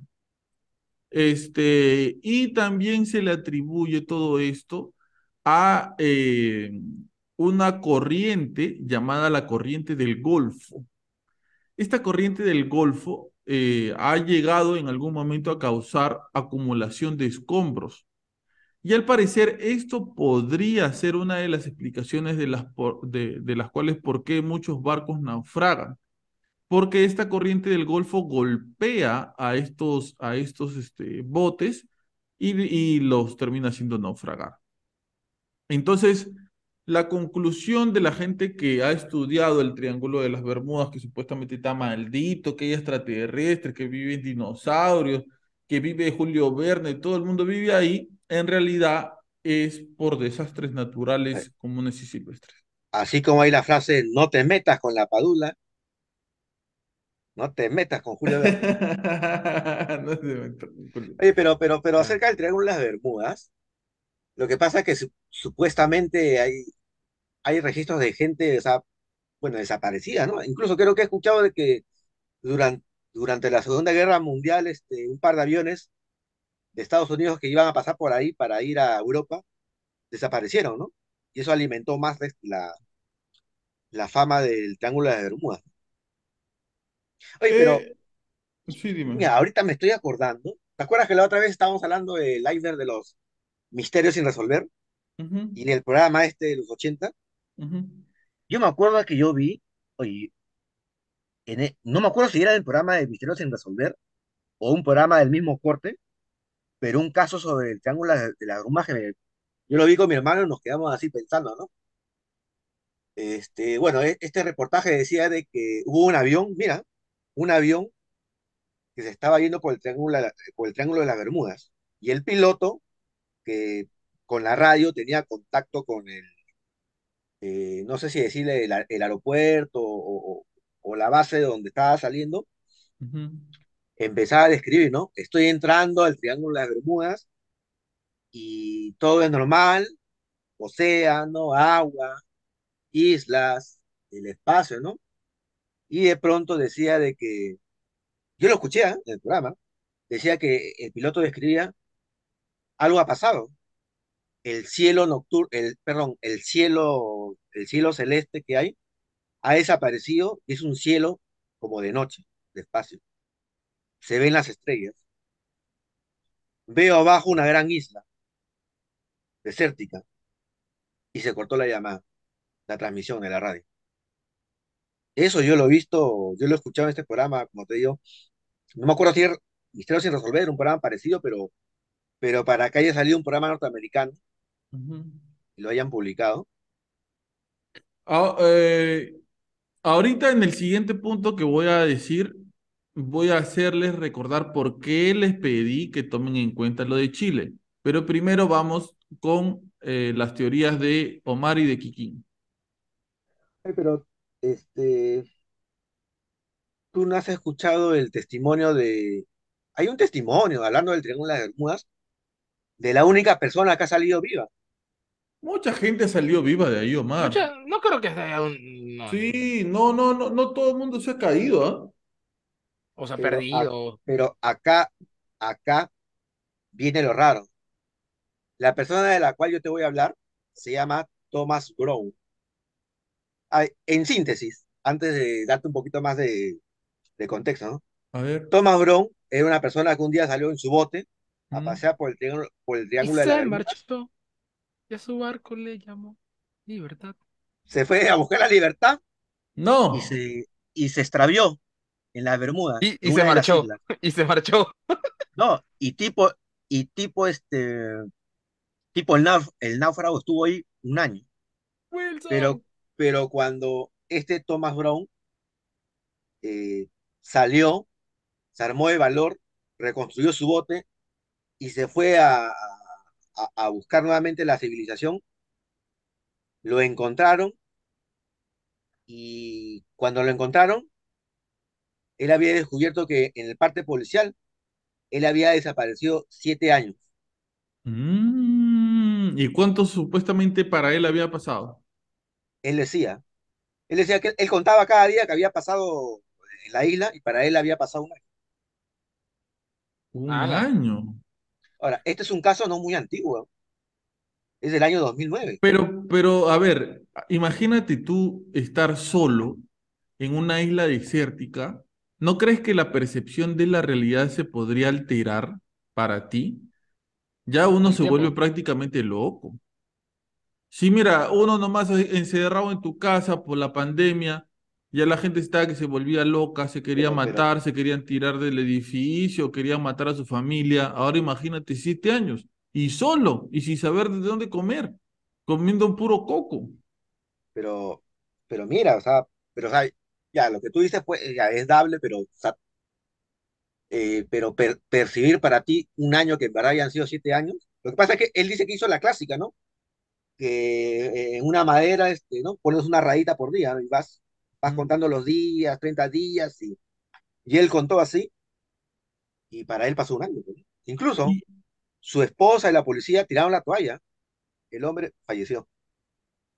Pero lo encontraron y, mira, acá tengo, acá tengo su- lo que él contó, así, así breve, te lo puedo A contar. ver, a ver, dale, dale, dale, para escuchar a ver qué dice mi causa. Thomas Brown asegura que el día de su desaparición salió a dar un paseo en, un- en su bote, pero unas horas después, cuando trató de regresar, el motor de la embarcación no arrancaba, por lo que pasó la noche en el mar con la esperanza de que alguien lo viera. Pero lo que ocurrió fue lo que fue que la corriente y las olas lo llevaron hasta una pequeña isla donde cayó, Mm. ¿ya? De ahí, ah, perdón, Sigue, sigue, nomás que ya hasta que se duerme Quique. allá para que decía, Para que lo Para que- pa- para que agarre de largo hasta mañana. ya. Y él se quedó en la isla dice que dice que en esa isla donde, donde cayó, veía otros restos de estos barcos este, que estaban Mm. varados, ¿Y esto pasó en el Triángulo de las Bermudas? ¿sí? Porque él se perdió ahí. Ahora qué loco. Y mira, ¿Y mira lo en el dice. Triángulo hay islas? Bueno, debe haber, ¿no? Porque Puerto Rico es Debe una haber. isla. O sea, él tampoco no sabe. Es un pero, o sea, él- archipiélago, es un archipiélago. o sea, lo que pasa es que él estuvo en el bote, su bote se, se malogró y él esperó de que durmió la, pasó la noche ahí esperando que un barco, otro barco lo, lo rescatara, pero parece que las, la marea eh, se lo llevó más al fondo y él encalló en una isla y él dice que en esa isla, mira, ve estos botes, restos de aviones, dice que ve musgo rojo, Musgo rojo. creo que no existe, por, por eso que eso, eso es lo que llama la atención. Loco. Dice que él ve en la isla, cuando él llega, un mono, Ya. Pero, eso es lo que dice, pero el mono este, se mete al fondo de la isla y desaparece, nunca más lo ve. Y así estuvo un año hasta, hasta que él este, se arma de valor y, bueno, nuevamente reconstruye su barco, lo repara y, y nuevamente la, la marea se lo lleva y encalla en otra isla y en esa isla lo rescata. Ay, ahora que dice ese arma de valor, yo no sé si tendría el valor, o quizás la desesperación me haría hacerlo, ¿no? De volver a construir mi barco y, y meterme al tamar. Mira, lo, lo que tú dices yo también me lo, me lo he imaginado. Imagínate que los tres, una vez más, una vez más, guiados, porque Jessica no dice, vaya, no sé, la isla del frontón a, a averiguar Ah, algo. sí, sí, te- sí. me imagino ahí, Pablo y yo remando así, ¿no? Tú con tu, con tu sombrero, con tu, con tu cráneo, con tu, no, y, y tu, y tu parche en el ojo. Y, y su abanico. Y su abanico. No, pero, pero i- i- imagínense que nos varemos, en- en- en- varamos en una isla desconocida y tendríamos el valor de quedarnos ahí eh, Habría, rescate yo creo que tomar la habría, decisión de, habría un conflicto. Quizás alguno de nosotros diría que no y otros dirían que sí. mira, porque lo primero que se me viene a la mente es la película El Náufrago. Yo Claro, cuando he visto la película, yo a veces me he puesto, yo me he puesto en ese escenario y digo, yo, yo me quedo en la isla porque claro. en la película él, él estaba al borde de, la- o sea, de la muerte, porque el barco, su barco, poco- su bote poco a poco se iba a rom- rompiendo, pues, ¿no? Se iba Pero. ¿qué es lo, qué es lo que gatilla que él quiera salir de la isla? Si él estaba prácticamente adaptado ya. Que comida sí tenía, No, refugio digo, tenía. no, pues, pero la desesperación de, de querer, de, de ya no querer eh, vivir prácticamente en esta pequeña islita, pues. La soledad. Claro. O la desesperación de cómo va, cómo va a ser su último día. O su plan siempre fue salir, porque no recuerdo en la película cuánto se supone que él se queda ahí. Más de un año. No, Creo sí, que se- mucho más, porque su mujer Bueno. se casa con No, otra más- más y tienen hijos. Por, por, por eso, más de un año. También, Quique, bien exacto también. ¿ah? Pero tú- yo no sé si yo tendría el, el valor de, de decir, ¿saben qué? Voy a armar mi bote y me voy al tamar de nuevo. Ya mi, mi cabello estaría como Rapunzel. Es, que, es que- es que en ese escenario no sabes cuánto tiempo vas a estar ahí parado en el agua, ¿no? En el mar, ¿no? Y si habrá No, comida para nosotros. se habrá comida, si las raciones alcanzan, ¿no? Cosechamos, pues cosechamos. El agua. La O sea, es... Oye, pero, pero, Es, pero han es, es, habido, es un escenario muy extremo. Es un escenario muy extremo. pero, pero creo que, eh, creo que dentro de la historia del mundo, de la humanidad, sí han habido casos así, gente que han naufragado y se han, Se han y los han rescatado luego, luego de tiempo, de años. Sí, pues. Sí, pero eh, ¿se llega a saber en qué isla fue que él naufragó? ¿El nombre o dónde fue? Eh, no, porque él ha estado perdido, pues, o sea, él, él no sabe dónde, dónde, dónde exactamente ha, estado, Fede, pero, Fede, pero él, ha Fedex estado, lo, él ha entrado al terreno del Triángulo de las Bermudas. Fedex lo sabe. ¿Y quién? Fedex. Pero Pensé que te Ah, la, del- la de la película. La peli, pues. Mira, lo, lo, lo que dice acá es que dice que al llegar a Miami y contar su historia, todo el mundo se quedó perplejo, es lo que dice el, el- el artículo, incluida la policía, sobre todo porque él aseguraba una y otra vez y contaba, él contaba cada día que estuvo ausente y fue cerca de un año, pero la realidad era otra, porque estuvo perdido casi siete años, desde diciembre del 2009 hasta, hasta agosto del 2016. O sea, en el 2016 lo encontraron. O este es un caso que ha pasado hace no muy lejano, no muy lejano. Bueno, por lo menos sospechoso, ¿no? Pero yo creo que podría ser posible que te cambie la percepción del tiempo cuando uno está en una situación de un estrés tan elevado, ¿no? De querer saber qué vas a comer, de dónde vas a sacar agua. Tú imagínate el Omar perdido ahí en, en la isla. Ya Omar estaría, pero No, yo, yo ahorita tú me preguntas, no, yo, yo toma la decisión de me quedo en la isla, la verdad. no te quedas en la isla, pero tú, yo no te veo a ti habilidades de cazador, Omar. ¿ah? Oye, quién sabe, la evolución, Hablando de la hablando de la evolución, creo que hay una teoría sobre esto. Nosotros estábamos, hemos hablado de muchas cosas acá en el podcast y todo, pero ¿saben qué duda me ha surgido? Creo que hay una explicación para esto y tiene un nombre esto. Pero si nosotros, los hombres, supuestamente, porque me parece que esta teoría está prácticamente descartada, supuestamente somos descendientes o eh, provenimos de una evolución de, de los monos, eh, ¿por qué eh, otras especies no continúan evolucionando también así como nosotros a un nivel más alto de inteligencia, a más un rápido, nivel, de evolución más rápida. a un nivel eh, diferente? ¿Por qué únicamente, si supuestamente nosotros descendemos del mono, únicamente el animal, el simio, tuvo esa capacidad? ¿Por qué no puede haber un águila que evoluciona, evoluciona, evoluciona hasta el punto de ser un águila inteligente? O un pollo inteligente, un pato, bueno, puede- eh, ese puede ser Quique. O un, no sé, otro tipo de animal inteligente que se desarrolle, que se desarrolle a tal punto de llegar a una, a un grado de inteligencia como el nuestro. Mira, yo siempre he escuchado de que por qué eh, eh, eh, el Homo sapiens, empezó a evolucionar su cerebro más que otras razas, porque, porque bueno, se dice que cuando dejó, dejó este, la- las alturas de los árboles y empezó a caminar por la, por la tierra, empezó a cazar y al comer la carne, em- empezar este, a comer la carne, al comer la carne, eh, el cerebro empieza a, a- a crecer más, pues, ¿no? A desarrollarse más, ¿no? Pero por otra Pero hay parte, otros animales que comen carne, no solamente el mono. eso es lo que te iba a decir. pues. Si no, el tigre, el león ya estarían ahorita, ya serían, este, pucha, ya estarían con sus naves espaciales, ¿no? Ah, Jumanji. Por eso, por eso, por eso que esa explicación, este, esa explicación un poquito, un poco contradictoria, porque los animales carnívoros, los dinosaurios, ¿no? Mm. Claro, ¿por qué, por qué el mono? ¿Por qué no, por qué no el, el chichicuilote, como dicen en México?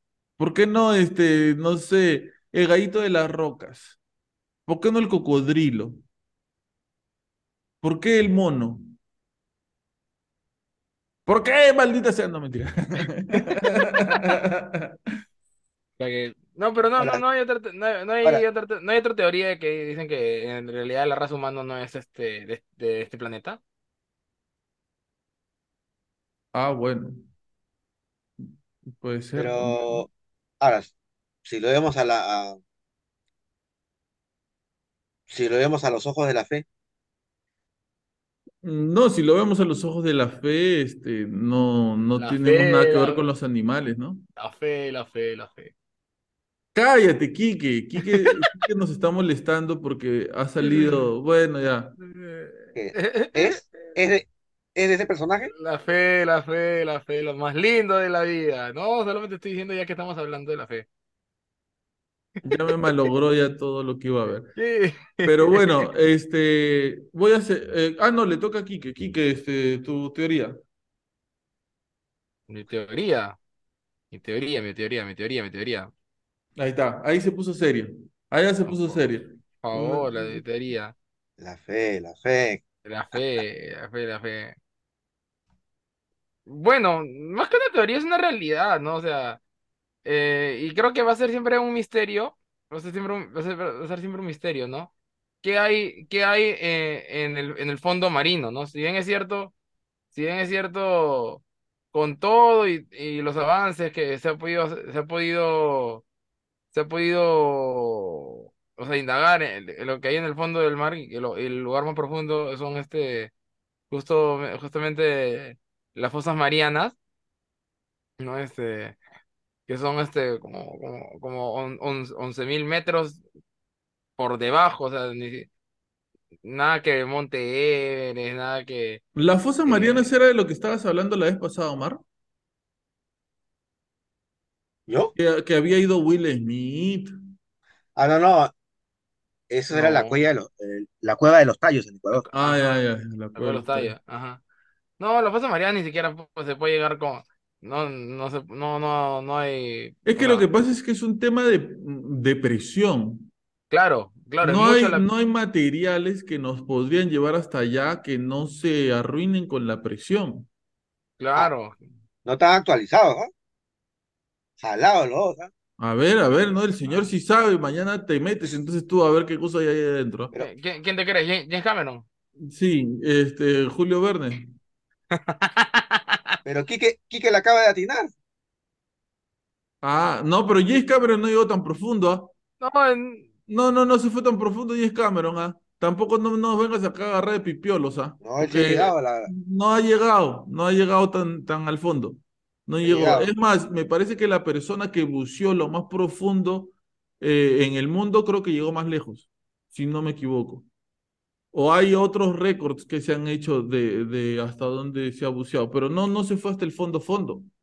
Pero en el caso, pero antes que nada, para que la gente nos, este, la, la fosa de las Marianas sí se representa como, como que es en el océano, es un punto, como si fuera un hueco, pues un, un punto, este, en el mar, que es como si fuera una cueva, pero para abajo, pues. Claro, es como la entrada, la entrada al infierno. La entrada al El Quique, oye, ¿tú cómo sabes cómo él entra al infierno? No, pues es un decir, es un No, decir. no puede ser un decir, porque la entrada al infierno puede ser una, una puerta blanca, Como la de Dante. o puede estar dentro de una iglesia. Oh, Yo el, en no el sé, en el Vaticano. yo no sé si ustedes han escuchado, pero hay una historia, creo que la contó Carlo Valle, ¿no? Acá. Carlo Valle una vez dijo que en un convento en Lima Ah, debajo del, de del una hotel, del, escalera, del hotel, del hotel, el- el- no, claro, es un claro. convento, debajo de una escalera No, había una no, entrada Sí para, lo he para el escuchado, que hay un convento en. Lima, que hay una entrada, ¿no? Sí. no, pero no, no era, o sea, no era que era un- el hotel anteriormente, en la Lima anti- más anti- antigua, había funcionado como un convento. No recuerdo, yo recuerdo que era un convento. ah. Claro, claro, no, yo me acuerdo también que, claro, que, que la historia era un convento, pero que hoy por hoy eh, es, ese, esa propiedad ya no funciona como convento, sino creo que como hotel o sala de recepción o algo así.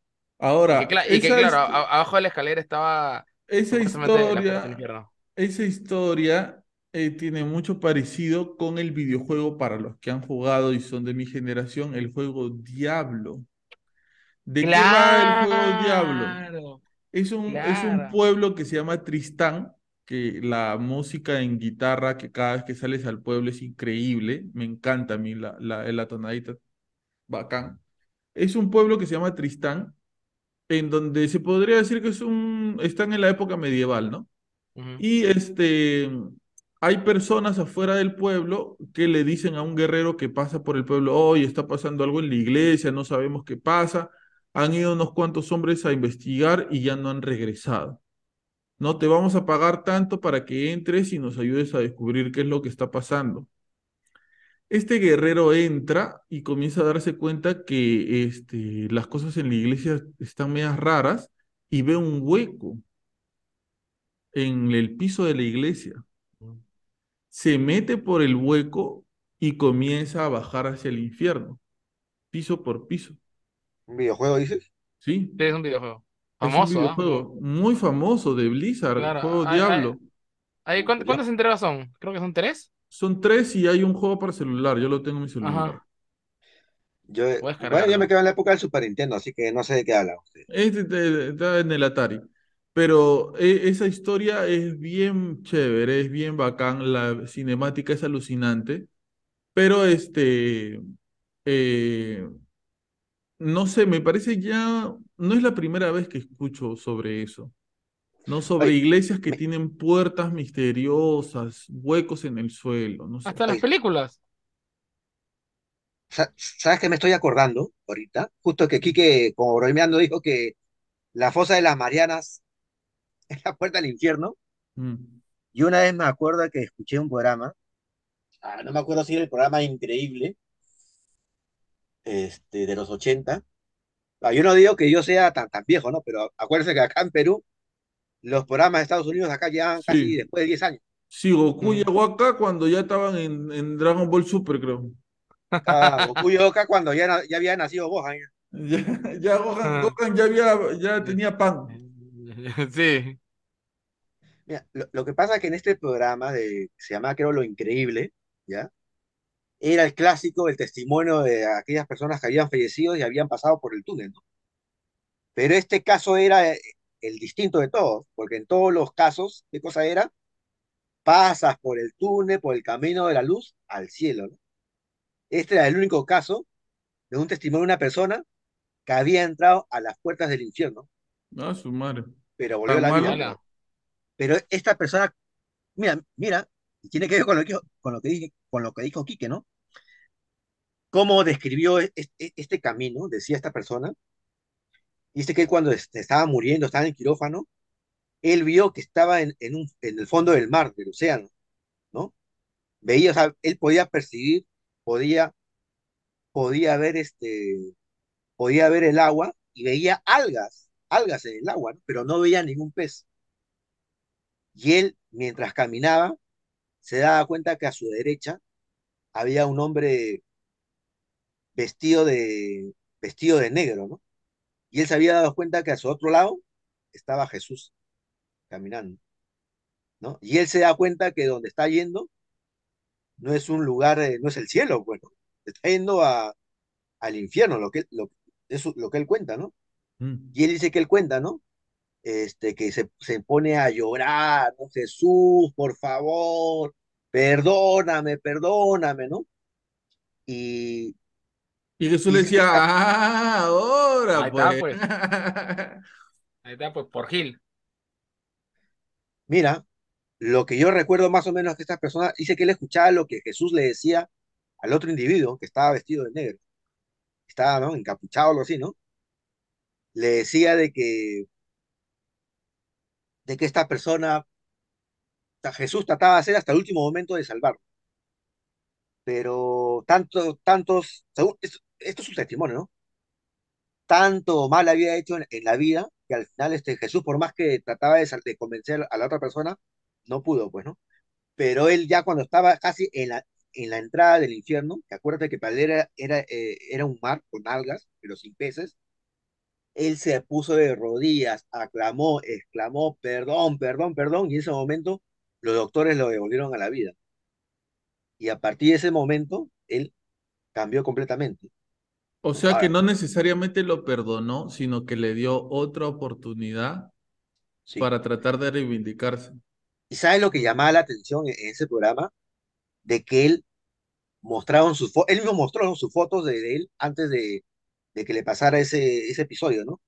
Cuando él mostraba las fotos de su persona, de su, de su- cara, o sea, se mostraba que era una persona, pero, o sea, tenía un semblante, pero no sé, de, de odio, de cólera, porque él admitía que él había sido una persona muy, pero muy mala, muy mala, ¿no? Y sus fotos, este, reflejaban eso, ¿no? Y cuando tuvo esa experiencia donde, según él, se fue casi al infierno y se salvó, él cambió completamente y su semblante en la cara era otro, ¿no? ¿No?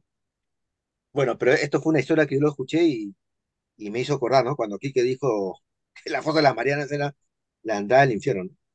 Y pues de todos lados es la puerta del infierno. Solamente bueno, fue un, un comentario. bueno, eh, yo les quería comentar otro, otro punto, otra cosita. ¿Ustedes saben por qué hace un momento les dije que tomen en cuenta el tema de Chile donde se había escuchado el blue? Porque Ya. existe, existe entre la costa de Perú y Chile algo parecido al Triángulo de las Bermudas. Le dicen el Triángulo de las Bermudas del Pacífico. Ya. Acá, acá, acá más.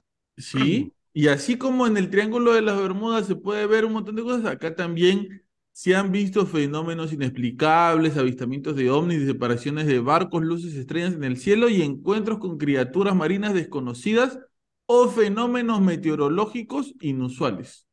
¿Por dónde, por dónde exactamente es? No, también quiere que te dé la dirección. Antonio Olivera 831 es. Mano, tampoco te, te estoy diciendo entre la costa de Chile y Perú. Ya tampoco la dirección no me sé, en, en, en Uber no voy a llegar nunca. Eh, ya lo notó Jessica, seguro. Ya vayan a ver en qué, dónde es, qué está pasando. Le dicen el Triángulo de las Bermudas del Pacífico. Aunque el Triángulo de las Bermudas, ¿qué mar es ese? Atlántico, creo. Atlántico, Atlántico, ¿no? Atlántico, entonces no, no me han dado mala la información. Es el Triángulo de las Bermudas del Pacífico. Y precisamente en una zona cerca a esa es donde se escuchó el blue. Otro bloop. Mm. O eran, o eran los pececitos diciendo glu, glu, glu, glu, y de Pero qué, repente pero, pero qué, o sea, hay este, hay este, que hay, hay registros de personas desaparecidas, barcos, avionetas, ¿no? Sí, hay registros de avistamientos de ovnis, de luces extrañas, de aviones del ejército que han pasado por ahí y han visto cosas medias raras y las han reportado, ¿no? Porque tú sabes que en el tema militar todas esas cosas se reportan. Ya después que le den o no le den importancia es otra cosa, pero todo lo tienen que reportar. Y los que han pasado por ahí han dicho eso. Voy a googlear eso, no, No sabía. Sí, el Triángulo de las Bermudas del Pacífico se llama. Ahora, una cosa que tiene que ver también mucho con el mar y que mm, se ha creado a partir de la, del misterio es el tema de la Atlántida, ¿no? Claro. Y de eso claro. hay para hablar un montón. O sea, ¿de qué cosa es la Atlántida, supuestamente? Mucha gente dice que es real, pero hasta donde yo recuerdo me parece que es parte de un, de un cuento de Homero, ¿verdad? De un cuento, No, una no, no, no, fábula, una no, no. historia. La Atlántida es este, creo que aparece en los diálogos de Platón. Platón, perdón, ¿verdad? Es cierto. Ahora, este, lo que yo recuerdo lo de la Atlántida, pasa que, acuerda, como es este, Sócrates es el maestro de Platón. Platón es el maestro de Aristóteles. Aristóteles es el maestro de Carlomagno, ¿no? Platón, en sus diálogos, él habla acerca de la Atlántida. Creo que, creo que Platón fue el primero que, que habla, pues, ¿no? Pero si más yo, pero si, yo- pero si más yo no recuerdo, cuando él habla o narra esto en los diálogos de Platón, habla de que es como que si fuera que, que, que, que, el abuelo, que el tío del abuelo de tal persona vio, vio, vio. O sea, él también a la vez narra como que si fuera una, una una historia, pero parábola. de, una palabra, pero de años, de años, de años atrás. Claro, no, no, no, no le da una, un, es, eh, una, una connotación real necesariamente. Es una historia como muchas historias que se, que se, que ahora te pueden contar acerca de algo que nunca existió. ¿no? Eh, eh, eh, entonces, no se podría tomar, pienso yo, a Platón como una referencia histórica de la existencia o no existencia del Atlántico. Pero tú te acuerdas que una vez yo, te, yo les contaba de la, que una de las tantas objeciones de Hitler, ¿cuál era? La, Conocer a Julio Verne, y aparte de Julio Verne era encontrar la Atlántida. Ir, con, ir con Julio Verne a la Atlántida.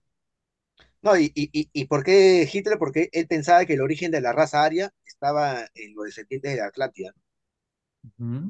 Pero como yo siempre le decía, para que el ocaso de Hitler haya creído en la existencia de la Atlántida, ¿qué habrá sabido? Pues? Definitivamente la gente que tiene más plata y poder que nosotros tiene otra información.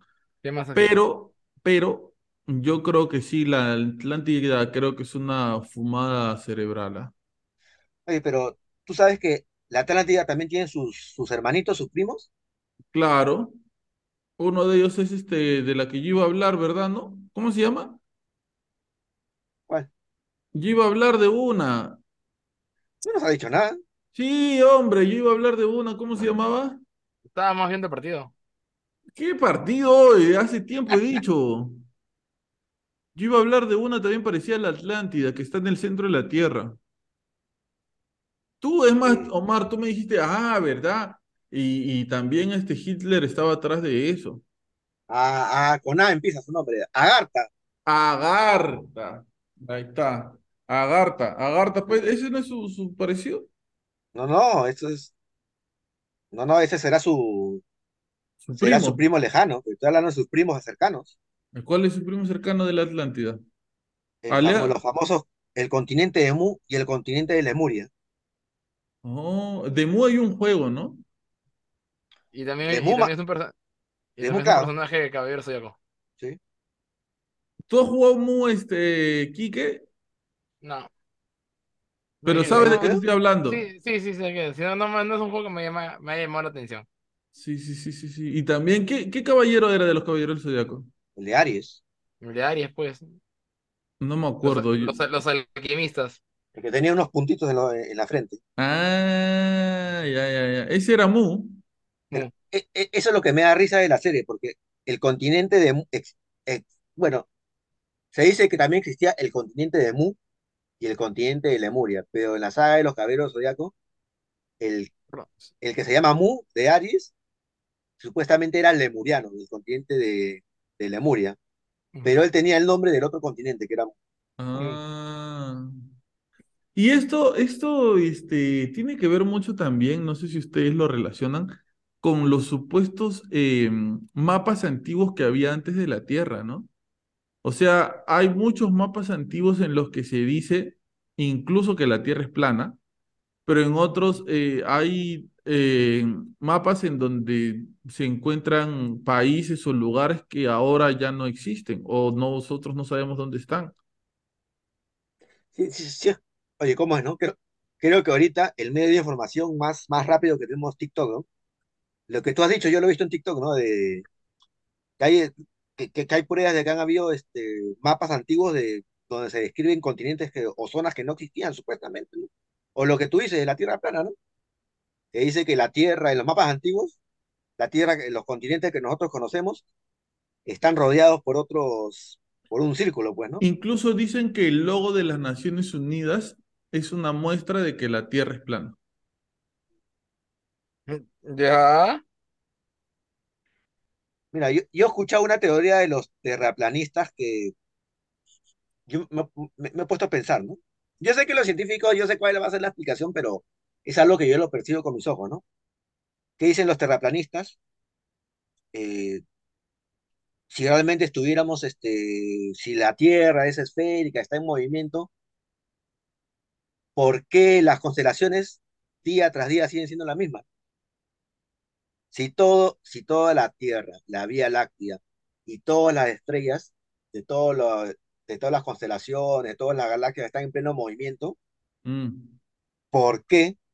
¿Por qué noche tras noche, al menos yo cuando veo eh, la noche estrellada acá desde, desde mi casa, desde mi cuarto, ¿por qué sigo viendo, sigo viendo las mismas estrellas, ¿no? Si todo está en movimiento. Porque cuando gira en 24 horas la Tierra vuelve a estar en el mismo lugar en donde estuvo, pues. No, Y aparte, pero y apar- y aparte, eh, no seas loco, pues.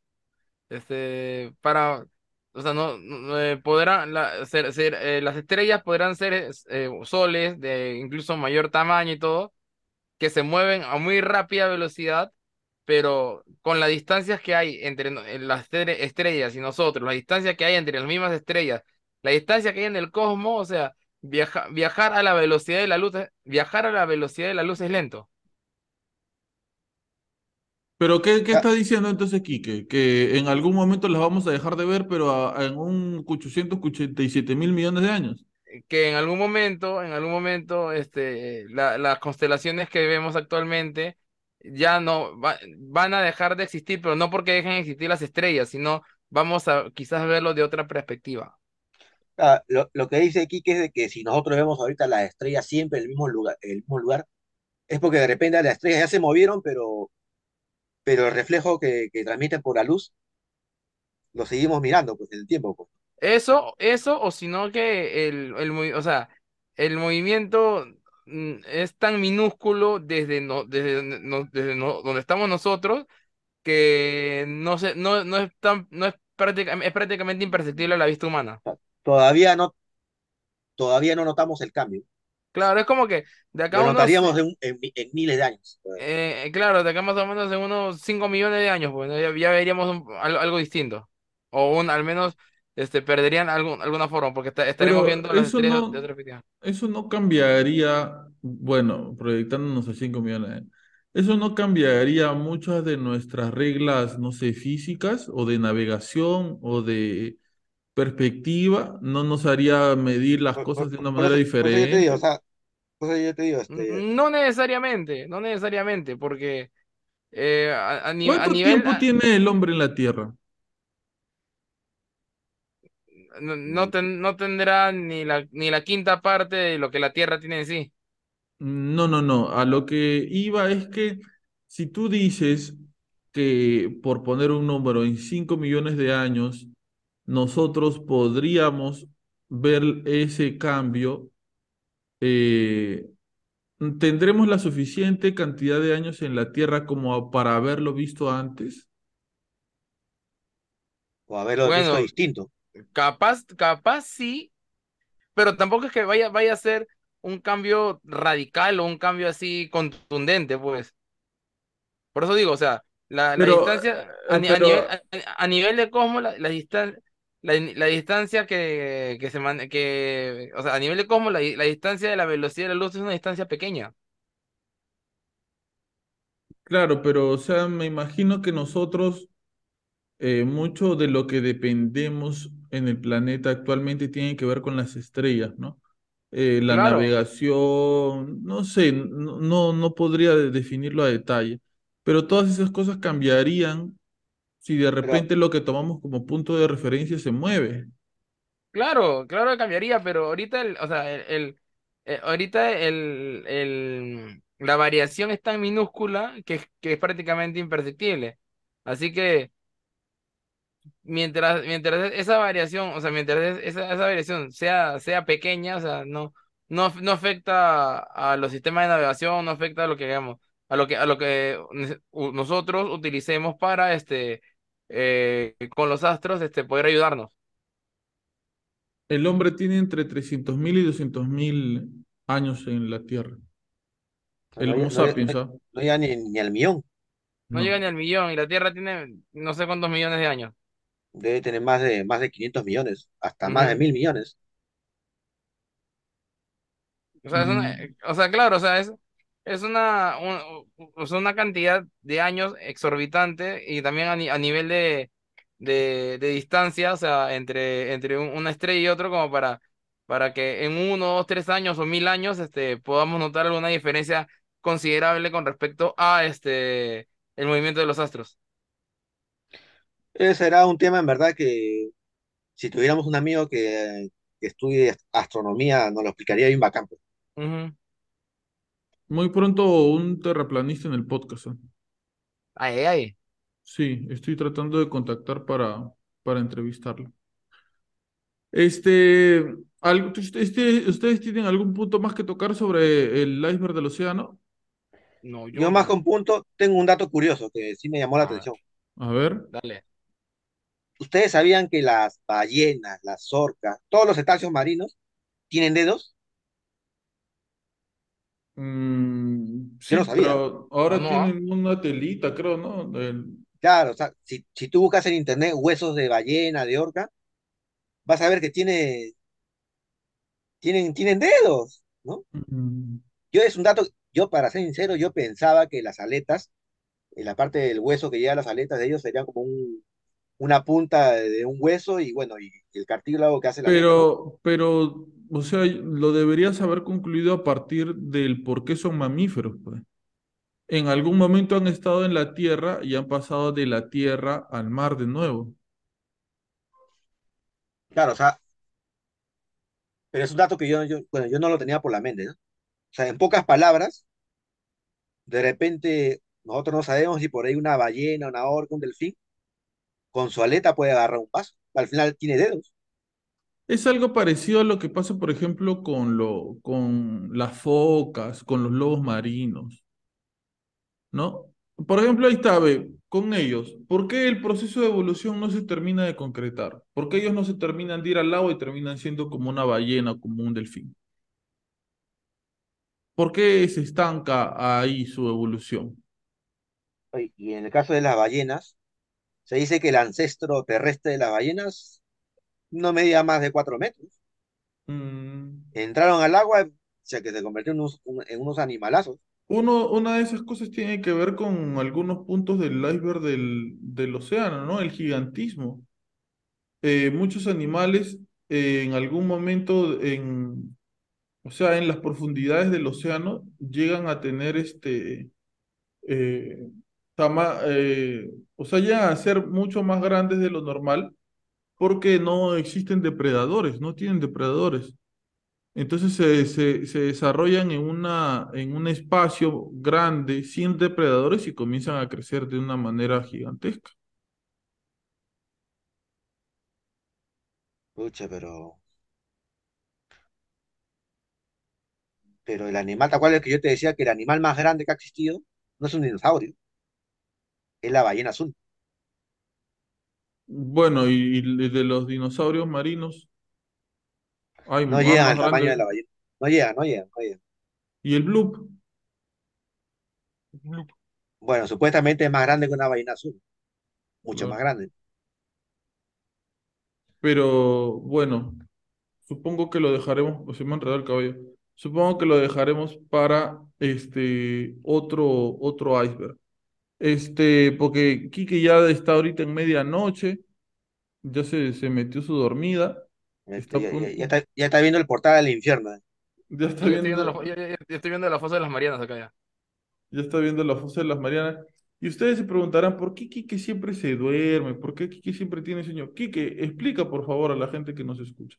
No es que, bueno, la, la, ho- la hora en que, en que grabamos eh, siempre es este, la- en la noche, ya casi tirando para la medianoche, ¿no? Y yo por lo general salgo a trabajar en las tardes, ¿no? Pues, y bueno, por lo general, te- te- terminando, te- terminando de hacer mi- mis rutas, llego acá para grabar.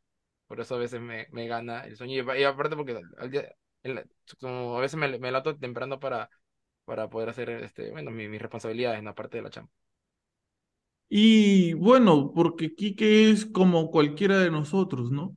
Que al igual que ustedes, que seguramente deben estar viendo el podcast y por ahí les debe estar dando sueño, deben estar bostezando en este punto eh, del podcast en que ya vamos tocando los últimos puntos y vamos cerrando, este, lo mismo pasa con nosotros, ¿no? Cada uno tiene sus responsabilidades, vaya, hace sus cosas y como siempre les decimos, ¿no? Damos un poco de nuestro tiempo para regalárselos a ustedes, que quizás eh, en este momento no nos conocemos, no, nunca nos hemos visto, de repente nos hemos visto por la calle y, y no, no sabemos que eres tú eh, y que espero en algún momento podernos conocer, pero como cualquiera, Quique tiene sus responsabilidades al, al igual que Omar, al igual que yo, pero nos, nos damos un tiempo de nuestro día porque nos gusta hacer este contenido para regalártelo a ti.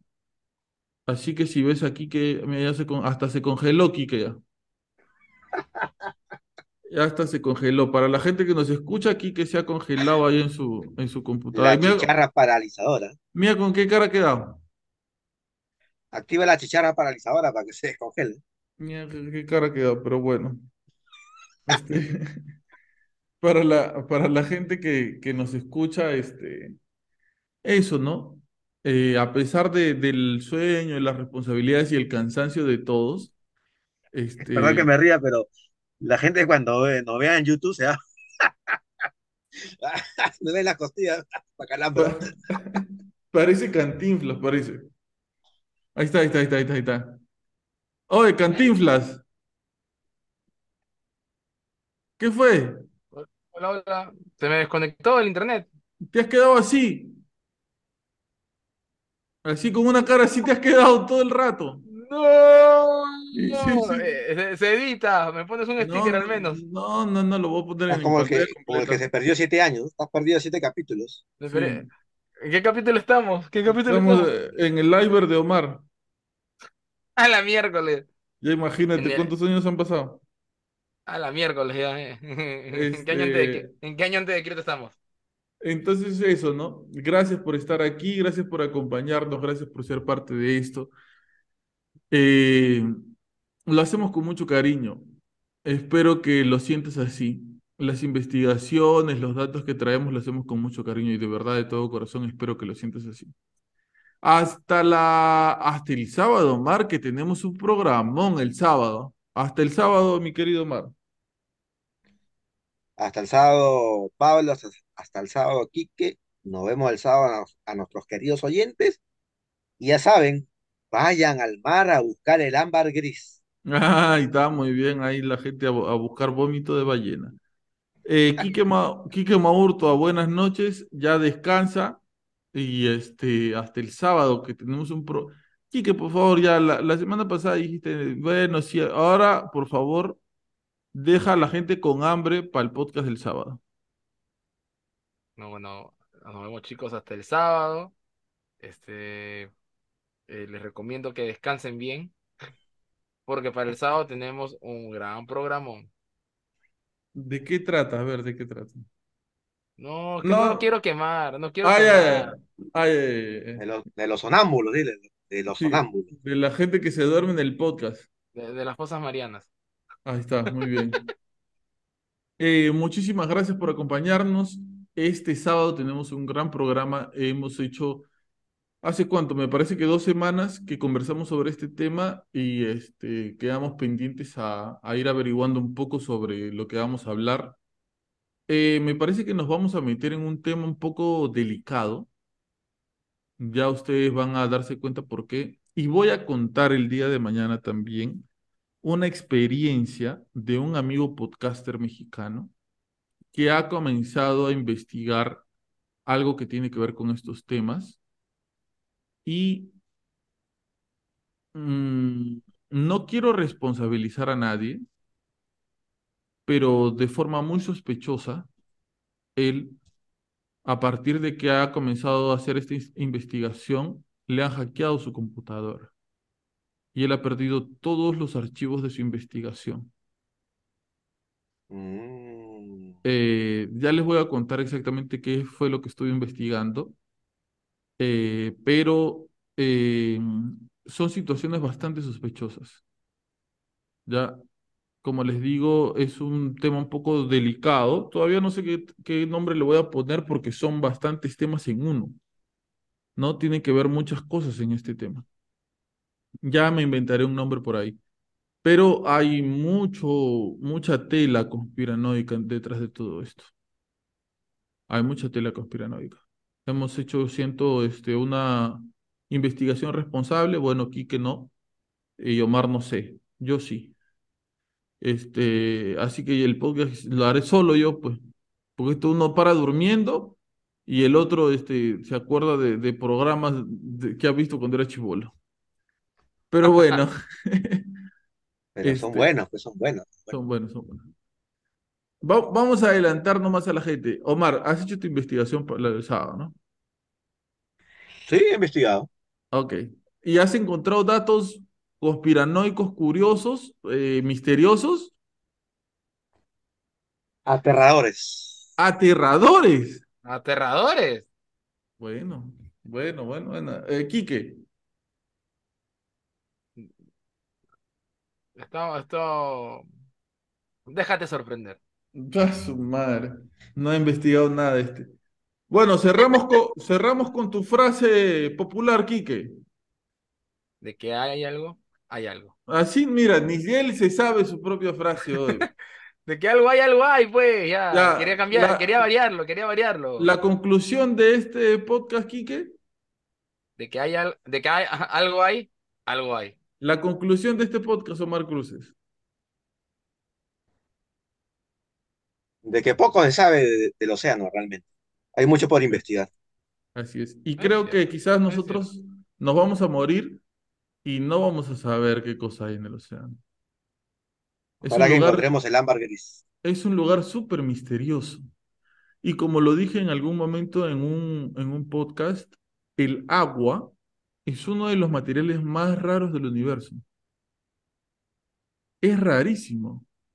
Si nosotros nos ponemos a, a ver, o sea, es un material eh, que puede tener diferentes tipos de, de estados, puede ser sólido, puede ser líquido, puede ser gaseoso, eh, puede eh, conservar vida, puede comenzar vida a partir de, de- del mar.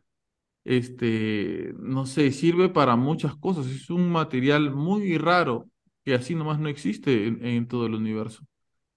Eh, hasta el día de hoy creo que no hemos encontrado mar líquido en ninguna parte del mundo. No, pues no. Y en eh, eh, congelado sí, pero líquido no. Pero bueno, recuerda que si tú estás pasando por una situación un poco negativa en tu casa, eh, con tu pareja, en el lugar donde te toque estar, eh, por algún motivo te están pasando cosas malas, recuerda que puedes acompañarte aquí de nosotros. Tratamos nosotros de hacer el podcast lo más chistoso posible, lo más entretenido posible para que tú eh, no te aburras y para que te distraigas un poco. Entonces, eh, no es que no tomemos en serio estas cosas, sino es que tratamos de hacerla a nuestro estilo, ¿no? De que sea un poco más dinámico, un poco más gracioso. A veces podemos, a veces no, eh, pero siempre tratamos de hacerlo, esa es nuestra intención. Acompáñate por aquí de lo que nosotros hacemos para que te distraigas un poco de esas cosas negativas que a veces pasan en el día a día. Acompáñate de nosotros, que nosotros nos acompañamos de ti. Esto fue Habla Pablo, el podcast del pueblo en su sección Historias para no dormir. Hasta luego.